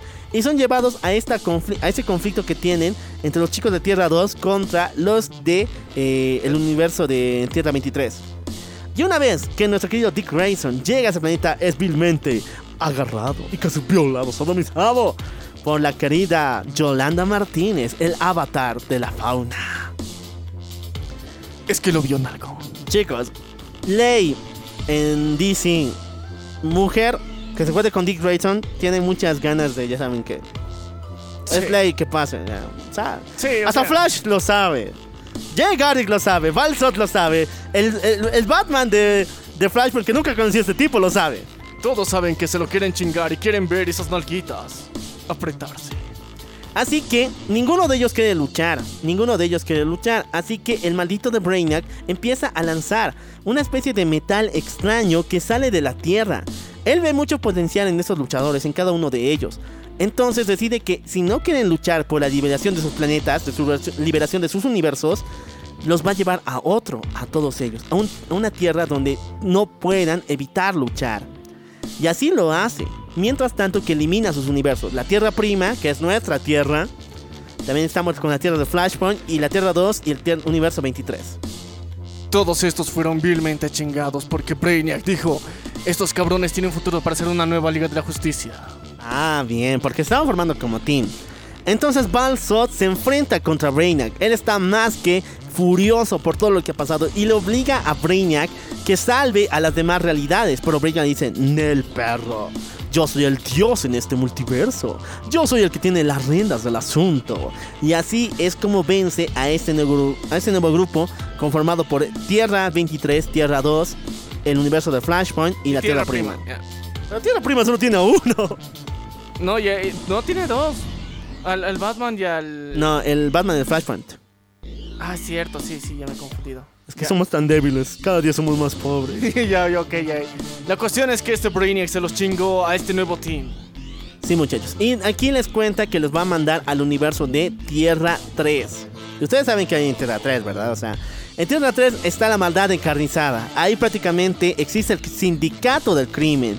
Un grupo que es la Liga de Justicia Diabólica. Así que quieren mandarlos aquí para que sobrevivan. Para por fin ver qué es más poderoso, el bien o el mal, güey. Y estos experimentos del Doctor Chiflado, Brainiac, continuarán.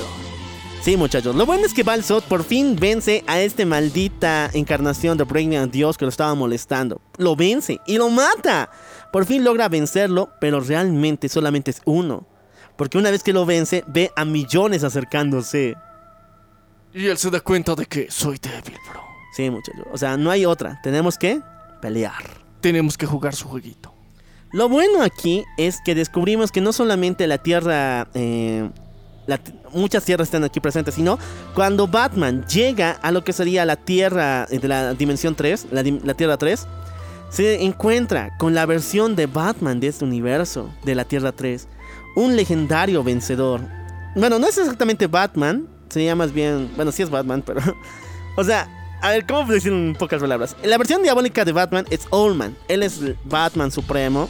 Pero hay su segunda versión que es que lucha con Allman, lo cual sería bueno, ¿no? Sí. Y ese sí es Bruce Wayne. Entonces se encuentran ambos, el Batman de Flashpoint, Thomas Wayne, con una versión de Bruce Wayne. Y ambos se encuentran con un abrazo y dicen, Pop, Hijo. Papi. Hijo. Y así es como los dos están juntos en esta batalla.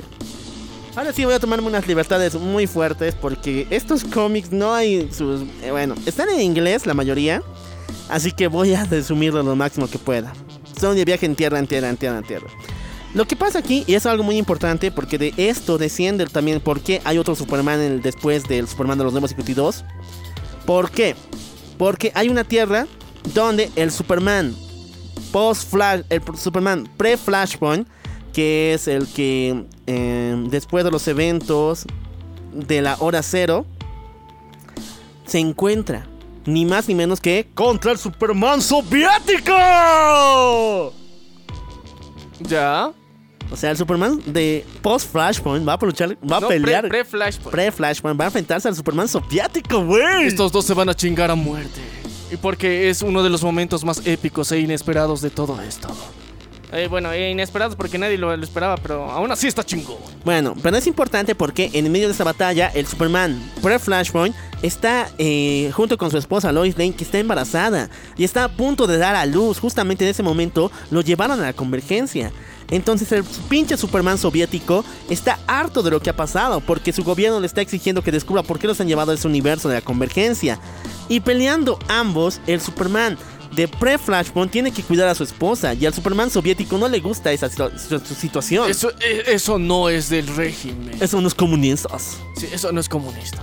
Entonces, en medio de esta batalla, el Superman pre-Flashpoint mata al Superman soviético, lo cual destruye su tierra. O sea, destruye su propia tierra por matar No, al o sea, otro. mata a el Superman soviético, Soviético, y y, después Brainiac. Como recuerdas que cuando uno se muere destruye su planeta. Ah, ya, entonces destruyen el universo soviético. Sí. Entonces, a la mierda el sovieticismo supermánico. Sí, entonces así, el Superman del pre-crisis, bueno, pre-Flashpoint, ha salvado el día y ha cuidado a su esposa. Y recuerden que está embarazada, ¿ok? Ok. Bueno, lo que pasó en otro planeta es que la Supergirl de antiguamente, de lo que sería antes de Crisis en Tierras Infinitas, viaja por diferentes mundos para encontrarse con una liga de la justicia. Encuentra al Superboy Prime, al Superboy que tuvimos hace mucho tiempo, que se volvió un villano y algún día les voy a contar su historia. Algún día, chicos. Les he prometido hace tiempo, pero necesito voces, va a ser épico. Ya va a ser épico, chicos. Al Superboy Prime y también a Parallax, güey. Parallax es la versión satánica super mamadísima de Hal Jordan que obtiene 10 anillos en uno, güey. Sí, super combo tercermundista se dio Pero ahora madre. Parallax ya no es malo, es bueno, es el Parallax de la hora cero. Entonces ambos se unen con la Supergirl antigua para volverse la nueva Liga de la Justicia multiversal. O sea, Supergirl, Superboy Prime, bueno. Y Parallax. Y Parallax. Sí, muchachos. Mega Team, ¿no? Mega Team, ¿para chingarse a quién? A, ¿Cómo se llama? A Brainiac, pues. Estos malditos están matando a todas las versiones de Brainiac, Dios. Ah, ya, o sea, los dos solitos están chingando a Brainiac Tres. Dios. Estos tres están chingando a Brainiac Dios. Todos los que aparezcan así en manada Sí. se los chingan y aparte se están negando a pelear contra el universo que les ha tocado. Porque ve, eh, el universo que les ha tocado, creo que es el de Tierra, de la Golden Age. Pero en aquellos momentos estábamos viviendo la crisis de tierras infinitas. Entonces el universo que les ha tocado estaba prácticamente muerto. Entonces ellos dijeron, ah, ¿para qué vamos a pelear si nos podemos chingar a Brainiac? Ya, lo que pasa aquí es que decidieron darle un evento a Aquaman. Ah, ¿Por qué? Porque aquí se ve una versión muy rara de él. Porque aquí conocemos una batalla entre el Bloodshot, eh, Bloodsport mejor dicho, de la Tierra pre-Flashpoint. O sea, ese maldito que mandó a Superman a la sala de, a la sala de emergencia con una un balazo de Kryptonita. Contra Aquaman. Este maldito quiere matarlo con todo su ser. O sea, él sabe de que es el único representante de su planeta, de, ese mundo. Lo que quedaría antes de... eh, no es antes de Flashpoint, es antes de Tierras y Infinitas. Entonces ahí se enfrentan entre ambos. Y lo que pasa aquí es que Aquaman lo destripa como un pez. O sea, lo que pasa es que Aquaman no puede sobrevivir sin agua. Le tiene la misma debi- debilidad que Namor. Ya. En los nuevos 52 era así. Ok, ya. Sí o sí tiene que absorber agua.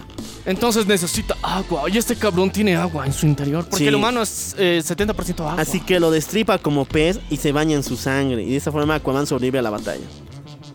Matando a Bloodspot. Bloodshot. No, a Bloodsport, sí. Bloodsport. Seguimos todavía, vamos con nuestra querida Batgirl, la cual se encuentra con la Batifamilia multiversal, con el Batman de Dick Grayson y con sus queridas amigas Cassandra Kane. Y estos dos se enfrentan ni más ni menos que. Esos equipos se enfrentan contra ni más ni menos que Gorilla Grodd. El mejor villano de Flash. Flash. Sí, muchachos, está súper genial, porque esto es un maldito desgraciado. Seguimos todavía. Esto es una batalla. Esto es una batalla medio política. Es que tiene muchos lindos políticos. Es cuando la Tierra del Batman de la Edad de Plata se encuentra con eh, la versión de este caballero de San Dumask. Eh, este caballero legendario. Sí, el. eh, supuestamente es el, el- el antiguo mensajero de la de Ra's al Ghul. Sí, antiguo mensajero de Ra's al Ghul. Ya. El Batman de Ra's al Ghul junto con el Batman de la Edad Antigua, están Edad de empeza- Plata, eh. Edad de Plata, se enfrentan contra la corrupción que hay entre ambos mundos combinados de Ciudad Gótica. Y, y con el poder de la política y de los movimientos sociales, ellos hacen la revolución social en Ciudad Gótica y así erradican la corrupción. En resumen, sí. No lo lean. Ya, ya, ya les dimos el Sí, resumen. la capa del murciélago es lo peor de la convergencia. Hay peores, pero ya no. Es que. No, yo quiero a putazos. También tenemos la de Blue Beetle, muchachos, donde se encuentra con ni más ni menos que The Question y contra The Navi. Estos dos tipos son los seres más poderosos que existen. Incluso The Question es uno de los tres ángeles de Dios que representa la intriga, los planes de Dios. Y The Navi es prácticamente el Capitán Átomo primario. Antes del Capitán Atom existía The Navi. Entonces Blue Beetle es buscado por asesinato. Se dice de que él es el culpable de haber eh, provocado esa situación de Brainiac. Entonces Navi busca a Blue Beetle para matarlo. Sin embargo, nuestro querido Question sabe la verdad. Ese maldito tiene que revelar toda la situación. El baile dice, ¿estás seguro? Porque eso hace de question. Ah, La mejor forma de salvar a Blue Beetle yo. Y de hecho esa oportunidad de Blue Beetle tiene que ver con Gold Buster Ball. ¿Por qué razón? Recordemos que Buster Gold es el amigo barra novio de Blue Beetle. Muy no homo. Pero viaja desde el futuro para salvarlo. Y de esta forma se fusiona con el Capitán Átomo. Y sobre un cel multiversal. Que permite que esos chicos escapen de la guarida de Brainiac y se unan con el team que está formando ahorita el Batman de Flashpoint. Ok, ya, ya, ok. Vimos allá, allá hay un team chingón, mamadísimo. Oh, sí, vamos a unirnos. Aunque sigamos siendo miniaturas por pendejos. Ahora sí viene la historia de estos muchachones, los muchachos que estaban uniendo. ¿Recuerdan a dónde fueron enviados? Al planeta del Crime Syndicate, al planeta del, del sindicato del crimen. Pero no es el sindicato del crimen chido que vimos después del Flashpoint o después de la crisis de tierras infinitas. Es el que vimos en las eras de oro, con sus disfraces bien cutres y sus poderes bien chafas. Sí, el mega equipo de Batman del Flashpoint se enfrenta contra estos tipos y los saca a la mierda. Se los hace, se los dobla, literalmente. se los dobla. Pero este malito de Allman tiene un plan, el cual es activar una bomba en cadena, lo cual hará que este universo del, del sindicato del crimen estalle junto con los universos en los cuales han estado los demás héroes. Es una especie de seguida. O sea, esta bomba se alimenta de las recepciones mentales que tienen los héroes. Entonces ellos siguen esas recepciones del universo al que pertenecen y donde estén sus universos se van a chingar. Sí, entonces este maldito está a punto de activarlo, sin embargo, aquí el Batman de Flashpoint se sacrifica para vencerlo, matando de esta forma a Allman y cuando es- vence a Allman, él recibe un balazo en la cabeza y antes, bueno, en el pecho, antes de morir, se le dice a su querido hijito, el Batman, el Batman de la edad, eh, ah, El otro Ba- Batman. el otro Batman. Le dice, adiós hijo, yo siempre te quedaré. Y ahí es donde el Batman toma esta nueva responsabilidad de seguir este grupo amando. Ah, ya, entonces el jefazo era Batman. Sí. Ya. Bueno, ahora ha muerto, ha muerto el Batman de Flashpoint. Sí, por eso ahora su hijo va a tomar la responsabilidad. Y de hecho, en este grupo es donde llega tanto Blood Beetle con todas sus fuerzas como está ahorita. Y también el Superman de los nuevos 52. ¿Te acuerdas que el Brainiac lo estaba manteniendo? Sí, sí. Él se había enfrentado con muchos universos. Sin embargo, ha escapado de sus batallas. Y todos los Brainiac lo están persiguiendo en manada. ¿Y dónde están nuestros salvadores divinos? Nuestra Super Gear, nuestro Superboy Prime y nuestro. ¿Qué, qué era el otro? Parallax. Parallax. Todavía están destruyendo a más Brainiacs. Entonces, cuando llega al mundo del Crime Syndicate, del sindicato del crimen, todo el team tiene que enfrentarse a esta manada de Brainiac que le está siguiendo al Superman de los nuevos 52.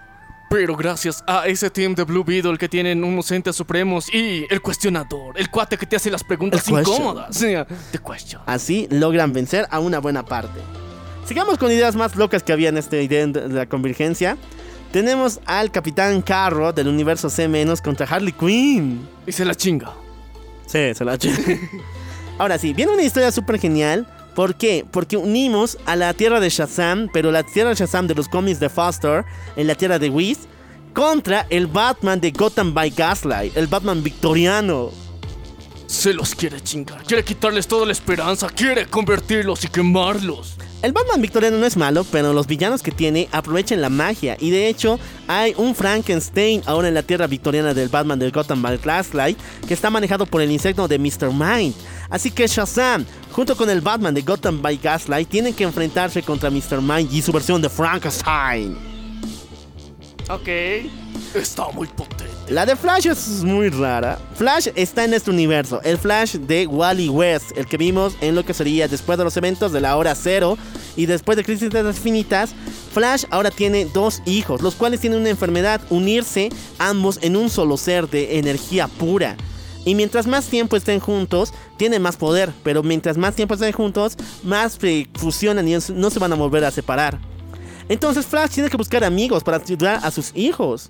Y en medio de esta búsqueda se encuentra con ni más ni menos que la tortuga Flash de la Tierra C menos. Y él dice, oye, mira, tú eres como yo. Y yo soy papá luchón ahorita. Entonces tienes que ayudarme con mis bendis para que no se fusionen.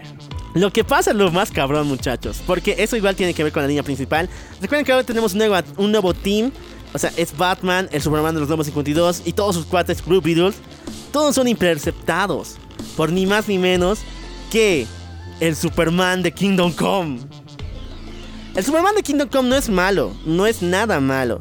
Pero lo que quiere es salvar su mundo. Él sí cree en Brainiac que O sea, él es más anti, él es más viejo que todos los demás. Y él dice, Brainiac no se anda con mamadas, perro, yo sé, yo sé. Entonces, él solito con toda su tierra de superhéroes y de supervillanos, porque él los unió en su causa, así de poderoso es, vence a una buena parte del nuevo team que se estaba formando. Incluso a Blue Beetle lo logran capturar con el poder de Magog.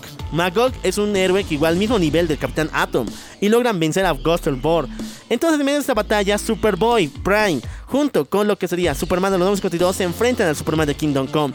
Y por fin le dicen, no, güey, a la típica. Putazo primero. Y Antes después, era como tú. ah, después voy a ser igual como tú. Entonces, por fin el Superman de Kingdom Come dice, ya.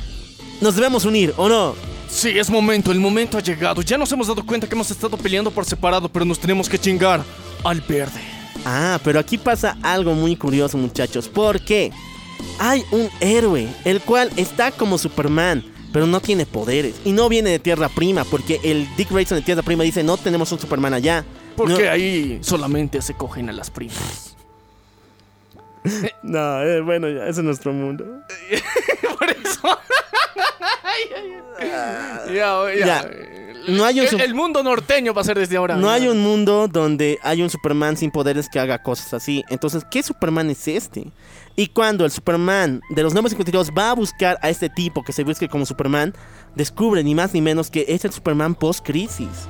¿Te acuerdas que él estaba cuidando su tierra, venció al comunista Sí. y después hizo, bueno, estaba eh, con su Cuidando esposa, a su Bendy. a su Bendy, estaba dando a luz, ya dio a luz. Pero lo que pasó es lo siguiente. Para poder procrear entre Superman y Lois, Superman tuvo que aferrarse a un tratamiento. Un tratamiento hormonal, ya. Un tratamiento hormonal de sol rojos. O sea, diariamente se ponían un sol rojo para perder sus poderes y de esta forma eh, tener cositas con Lois Lane. Ah, ya, ya. Para no lastimarla. No, no, no. O sea, él era. Es que mis espermatozoides son tan poderosos que dicen, ah, esta mamada de óvulo no la quiero. Entonces tengo que ponerme débil, tan débil que digan, oh por Dios, esta es la gloria. Entonces, por eso se hizo un tratamiento de exfoliación solar ya, eh, durante los días que quería tener coito con Lois Lane. Y así lo hace. Nuestro querido Superman de post-crisis no tiene poderes ya, porque mucho ha usado el tratamiento y actualmente no tiene poderes. Por eso empezaba a luchar como si fuera un ciudadano normal. De tierra en tierra viajaba, cuidando a las personas. Chingándose a putazo limpio. Entonces el Superman de los 952 le dice, no te preocupes, nosotros vamos a cuidarte a ti y a tu familia, porque tú eres muy importante para el futuro. Oh por Dios. Ahí. Guiño, guiño. Guiño, guiño, muchachos. Y así, por fin llegó el momento de una nueva conclusión, porque una vez que todas las tierras se unen con los pocos sobrevivientes que quedaban, es hora de los putazos magníficos. Y de esta forma, todos los héroes que han sobrevivido y los villanos que también están acá, se unen en una sola mara. De hecho, incluso algunos se vuelven buenos. Eh, la Wonder Woman de Flashpoint, que era una maldita, se une a esta tierra. La Wonder Woman de Flashpoint pudo escapar antes de que su tierra explotara. Lex Luthor también se une porque él es miembro de la Liga de Justicia en Tierra 3. También se encuentra Deathstroke y Aquaman de la Tierra de Flashpoint. Y muchos, muchos otros héroes increíbles. Aquí utilizaron la táctica tercermundista de atacar como montoneros. Sí, muchachos. Se enfrentan no a los Brainiac máquinas, ya no más, sino todos en una especie de coro liberan una fusión de energía tan poderosa hacia el cielo que destroza la botella donde se encuentran ahora mismo. Y de esta forma vuelven a sus tamaños originales. Pero una vez que son tamaños originales, se van a enfrentar con el mismísimo dios máquina. Con el Brainiac gigantesco que los dominó a todos. O sea, ya han vuelto a su tamaño normal. Sí, cuando han subido la botella. La Ya, botella ya. era casi imposible de romper. Pero con el tanto poder de todos, se chingó. Sí. Entonces de esa manera se enfrentan al Brainiac eh, gigantesco en una batalla increíble. Brainiac arma y destruye el multiverso prácticamente en fragmentos, en diferentes paneles donde vemos todo el universo de cada uno de ellos. Y al final, simplemente Superman de los nuevos 52 se enfrenta a Brainiac. Nadie más puede hacerle frente. Superman logra vencer la gran ca- carcasa de metal que está compuesta de su cuerpo gigante y luego entrar a su corazón. Y ahí está. El Brainiac que conocía todo este tiempo, atado por miles de cables, que él mismo se había hecho por creerse un dios máquina. Y en ese momento, Superman le dice... Yo que soy como vos, ya no. Sí. Le da el putazo y dice, yo soy como, dice, Brainiac, estoy feliz de verte. ¿Por qué? Porque todo este tiempo tú siempre has sido un villano, pero al mismo tiempo tú eres parte de mi origen. Tú eres parte de Krypton. Y yo sé que te hemos dañado y todo eso. Pero yo me alegro mucho de que por fin veas de que estuviste en un error y que no eres un dios. Eres una perra. Más. Eres una perra, eres una maldita. Y ahora viene tu turno. Y Superman de esa forma vence y destruye el corazón de Brainiac y destruye al dios máquina. Toda esa locura multiversal termina con un deseo, al estilo Dragon Ball. En serio. La máquina gigantesca del dios máquina está a punto de caer, pero a, a Superman le dice que puede cumplir cualquier orden que desee, porque él se puede convertir en nuevo anfitrión. Entonces Superman se pone la máquina, sacrificándose entre comillas, y señala de que ningún universo que ha sido capturado va a, va a aparecer. Todos van a volver a la normalidad, todos van a resucitar a sus respectivos lugares y de esa forma es como nadie va a recordar este evento, la convergencia. Técnicamente acabas de borrar todo el episodio.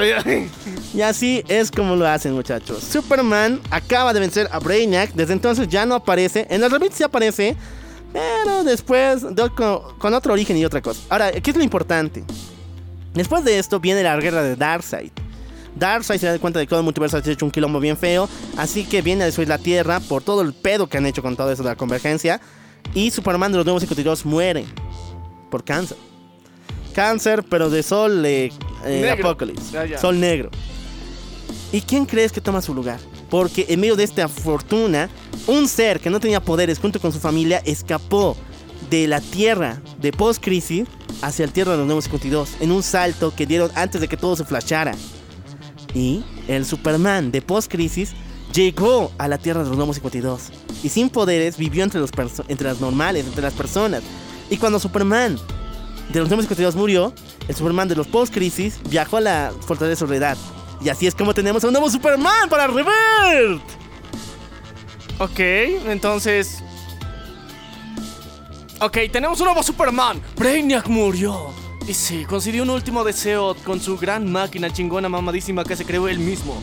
Restauró todo y hizo que todos olvidaran, excepto nosotros. Sí, muchachos. Y el día de hoy te hemos contado qué putas ha pasado y cómo es esta mierda de los nuevos 52, el Rebirth y bueno, la 5G que ahora se está manteniendo. Así que Ya va a terminar. que ya va a terminar otra vez y que tal vez más adelante tengamos que contar otras historias más loquitas que han pasado durante todo este universo. Y bueno, muchachos, eso ha sido Todo por el día de hoy. todo por el día de hoy. Yo soy el Loco Alf.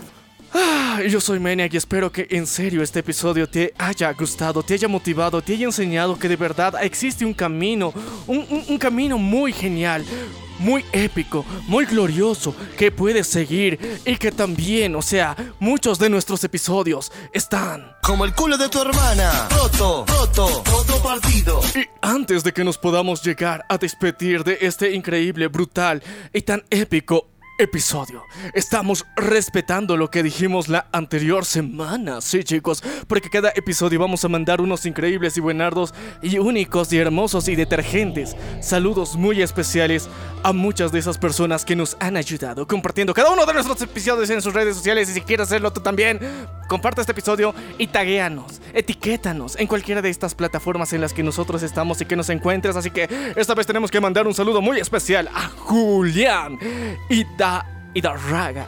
También tenemos que mandar un saludo muy especial a alguien, la Gonza, y también a Nache, Nash, Nache, también al señor Jay Disla y a nuestro querido amigo Félix Jiménez. Y por último, pero no menos importante, a nuestro querido amigo Cardano Simp. Así que gracias chicos por haber compartido nuestros episodios. Y ahora sí, nos despedimos de ustedes. Esto ha sido todo por el día de hoy. Yo soy el Loco Alf. Y yo soy Maniac. Y esto fui. Nada más y nada menos que la venganza del troll. Nos vemos a la próxima.